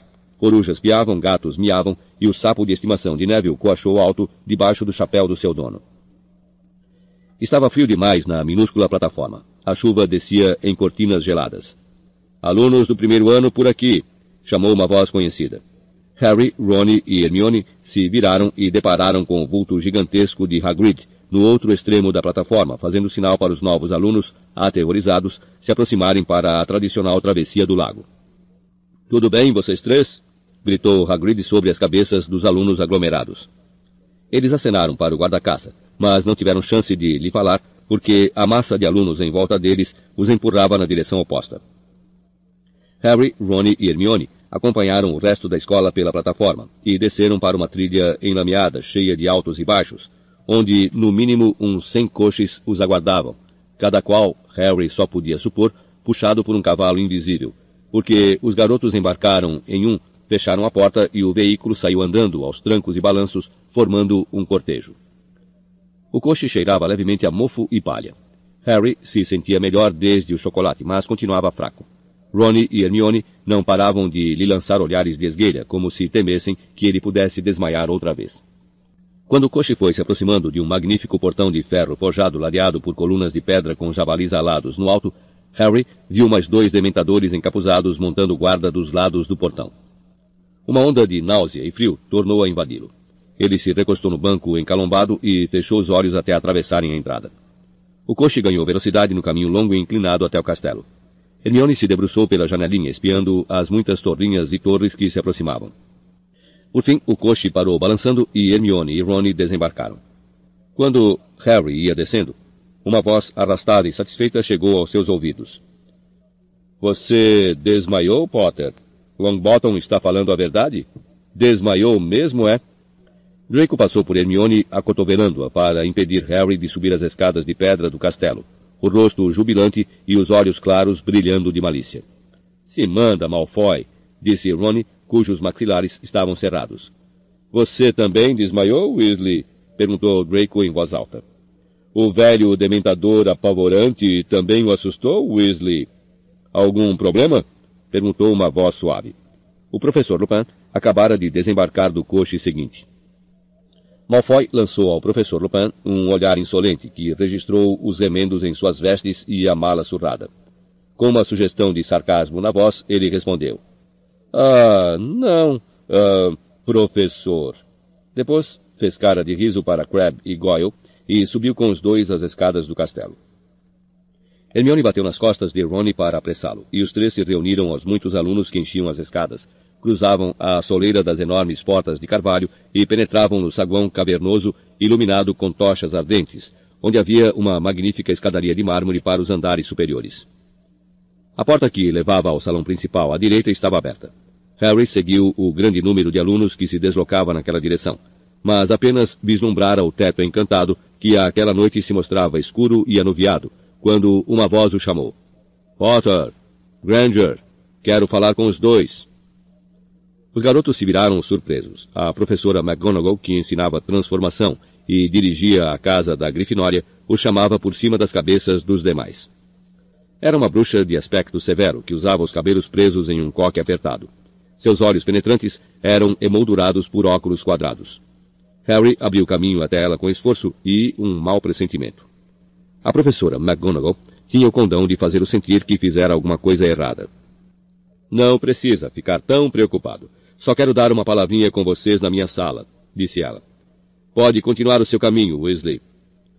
Ronnie ficou olhando a professora se afastar com Harry e Hermione da aglomeração de alunos que falavam sem parar. Os três atravessaram o saguão, subiram a escadaria de mármore e seguiram por um corredor. Já na sala, um pequeno aposento com uma grande e acolhedora lareira, a professora fez sinal a Harry e Hermione para que se sentassem. Ela própria se sentou à escrivaninha e disse sem rodeios. O professor Lupin mandou à frente uma coruja para avisar que você tinha passado mal no trem, Potter. Antes que o garoto pudesse responder, ouviu-se uma leve batida na porta e Madame Pomfrey, a enfermeira, entrou com seu ar eficiente. Harry sentiu o rosto corar. Já era bastante ruim que tivesse desmaiado, ou o que fosse, sem todo mundo ficar fazendo aquele alvoroço. Eu estou bem, disse. Não preciso de nada.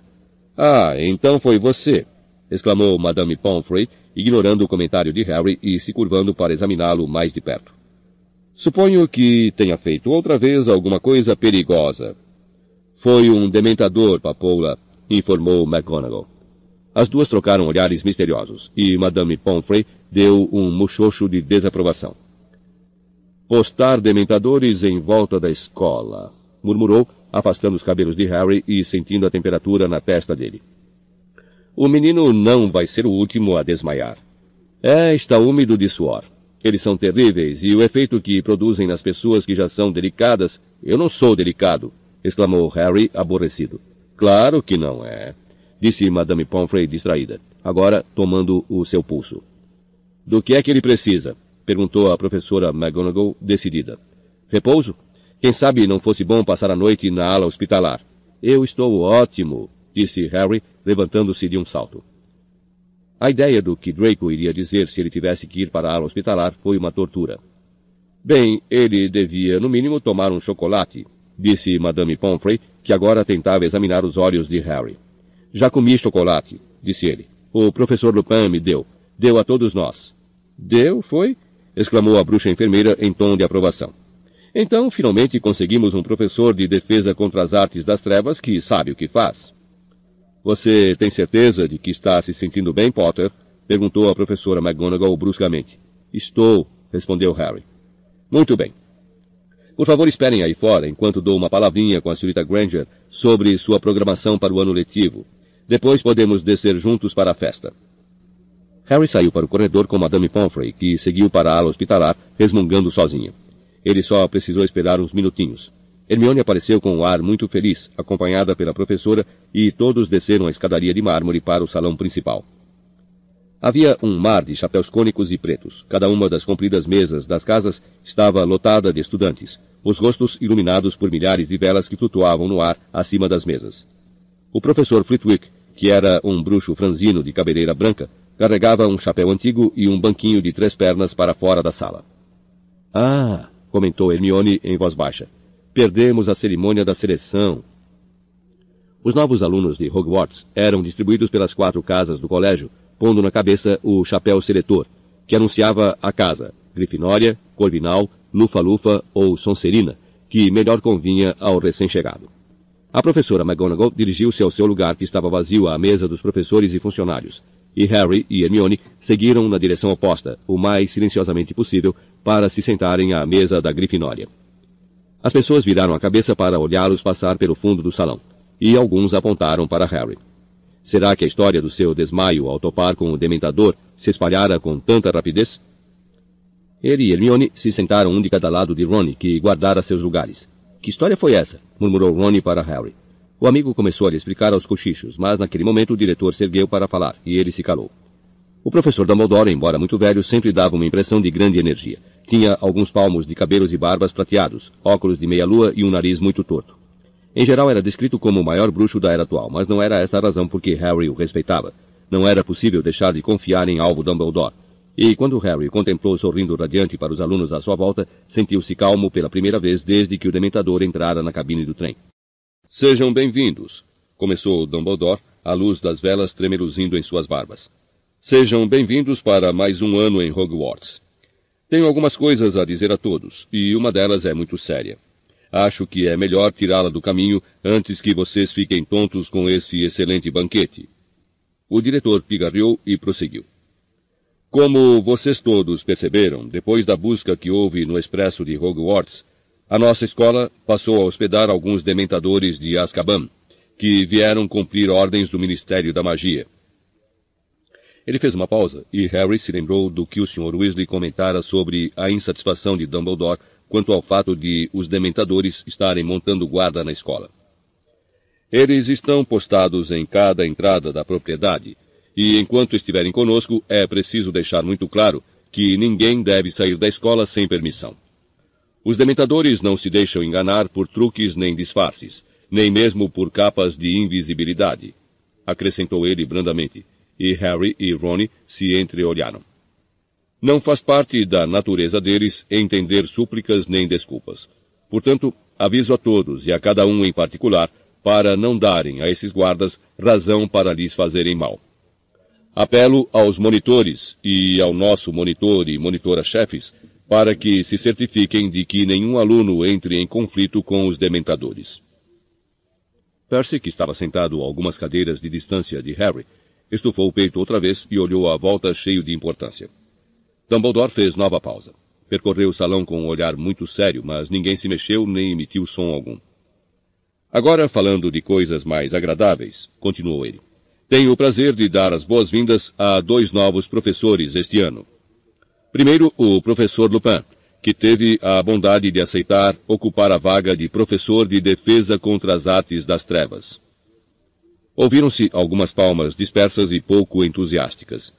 Somente os que tinham estado na cabine de trem com o novo professor bateram palmas animados, Harry entre eles. Lupin parecia particularmente mal vestido ao lado dos outros professores que trajavam suas melhores vestes. Olha a cara do Snape, sibilou Ronnie ao ouvido de Harry. O olhar do professor Snape, mestre de poções, passou pelos professores que ocupavam a mesa e se deteve em Lupin. Era fato sabido que Snape queria o cargo de professor de defesa contra as artes das trevas. Mas até Harry, que o detestava, se surpreendeu com a expressão que deformou o seu rosto macilento. Era mais do que raiva, era desprezo. Harry conhecia aquela expressão bem demais. Era a que Snape usava sempre que o avistava. Quanto ao nosso segundo contratado, continuou Dumbledore, quando cessavam as palmas mornas para o professor Lupin. Bem, Lamento informar que o professor Kettleburn, que ensinava trato das criaturas mágicas, aposentou-se no fim do ano passado para poder aproveitar melhor os membros que ainda lhe restam. Contudo, tenho o prazer de informar que o seu cargo será preenchido por ninguém menos que Rubio Hagrid, que concordou em acrescentar essa responsabilidade docente às suas tarefas de guarda-caça. Harry, Ron e Hermione se entreolharam estupefatos. Em seguida, acompanharam os aplausos, que foram tumultuosos principalmente à mesa da Grifinória. Harry se esticou para frente para ver Hagrid, que tinha o rosto vermelho rubi, os olhos postos nas mãos enormes, e o sorriso largo escondido no emaranhado de sua barba escura. Nós devíamos ter adivinhado, berrou Ronnie dando socos na mesa. Quem mais teria nos mandado comprar um livro que morde? Os três garotos foram os últimos a parar de aplaudir, e quando o professor Dumbledore recomeçou a falar, eles viram que Hagrid estava enxugando os olhos na toalha da mesa. Bem, acho que de importante é só o que tenho a dizer. Vamos à festa. As travessas e taças de ouro diante das pessoas se encheram inesperadamente de comida e bebida. Harry, de repente faminto, se serviu de tudo o que conseguiu alcançar e começou a comer. Foi um banquete delicioso. O salão ecoava as conversas, os risos e o tilintar de talheres. Harry, Ron e Hermione, porém, estavam ansiosos para a festa terminar para poderem conversar com Hagrid. Sabiam o quanto significava para ele ser nomeado professor. O guarda-caça não era um bruxo diplomado, fora expulso de Hogwarts no terceiro ano por um crime que não cometera. Harry, Ron e Hermione é que tinham limpado o seu nome no ano anterior. Finalmente, quando os últimos pedaços deliciosos de torta de abóbora tinham desaparecido das travessas de ouro, Dumbledore anunciou que era hora de todos se recolherem, e os meninos tiveram a oportunidade que aguardavam. Hagrid! Exclamou Hermione quando se aproximaram da mesa dos professores. Graças a vocês, disse Hagrid, enxugando o rosto brilhante de lágrimas no guardanapo e erguendo os olhos para os garotos. Nem consigo acreditar. Grande homem, o Dumbledore, veio direto à minha cabana quando o professor Kettleborn disse que para ele já chegava. É o que eu sempre quis. Dominado pela emoção, ele escondeu o rosto no guardanapo e a professora McGonagall tocou os meninos para fora. Harry, Ron e Hermione se reuniram aos outros colegas da Grifinória, que ocupavam toda a escadaria de mármore, e agora, muito cansados, caminharam por mais corredores e mais escadas até a entrada secreta para a torre da Grifinória. Uma grande pintura a óleo de uma mulher gorda vestida de rosa perguntou-lhes. A senha? Já estou indo, já estou indo, gritou Percy lá do fim do adjuntamento. A nova senha? Fortuna Major. Ah, não, exclamou Neville Longbottom com tristeza. Ele sempre tinha dificuldade para se lembrar das senhas. Depois de atravessar o buraco do retrato e a sala comunal, as garotas e garotos tomaram escadas separadas. Harry subiu a escada circular, sem pensar em nada, exceto na sua felicidade por estar de volta.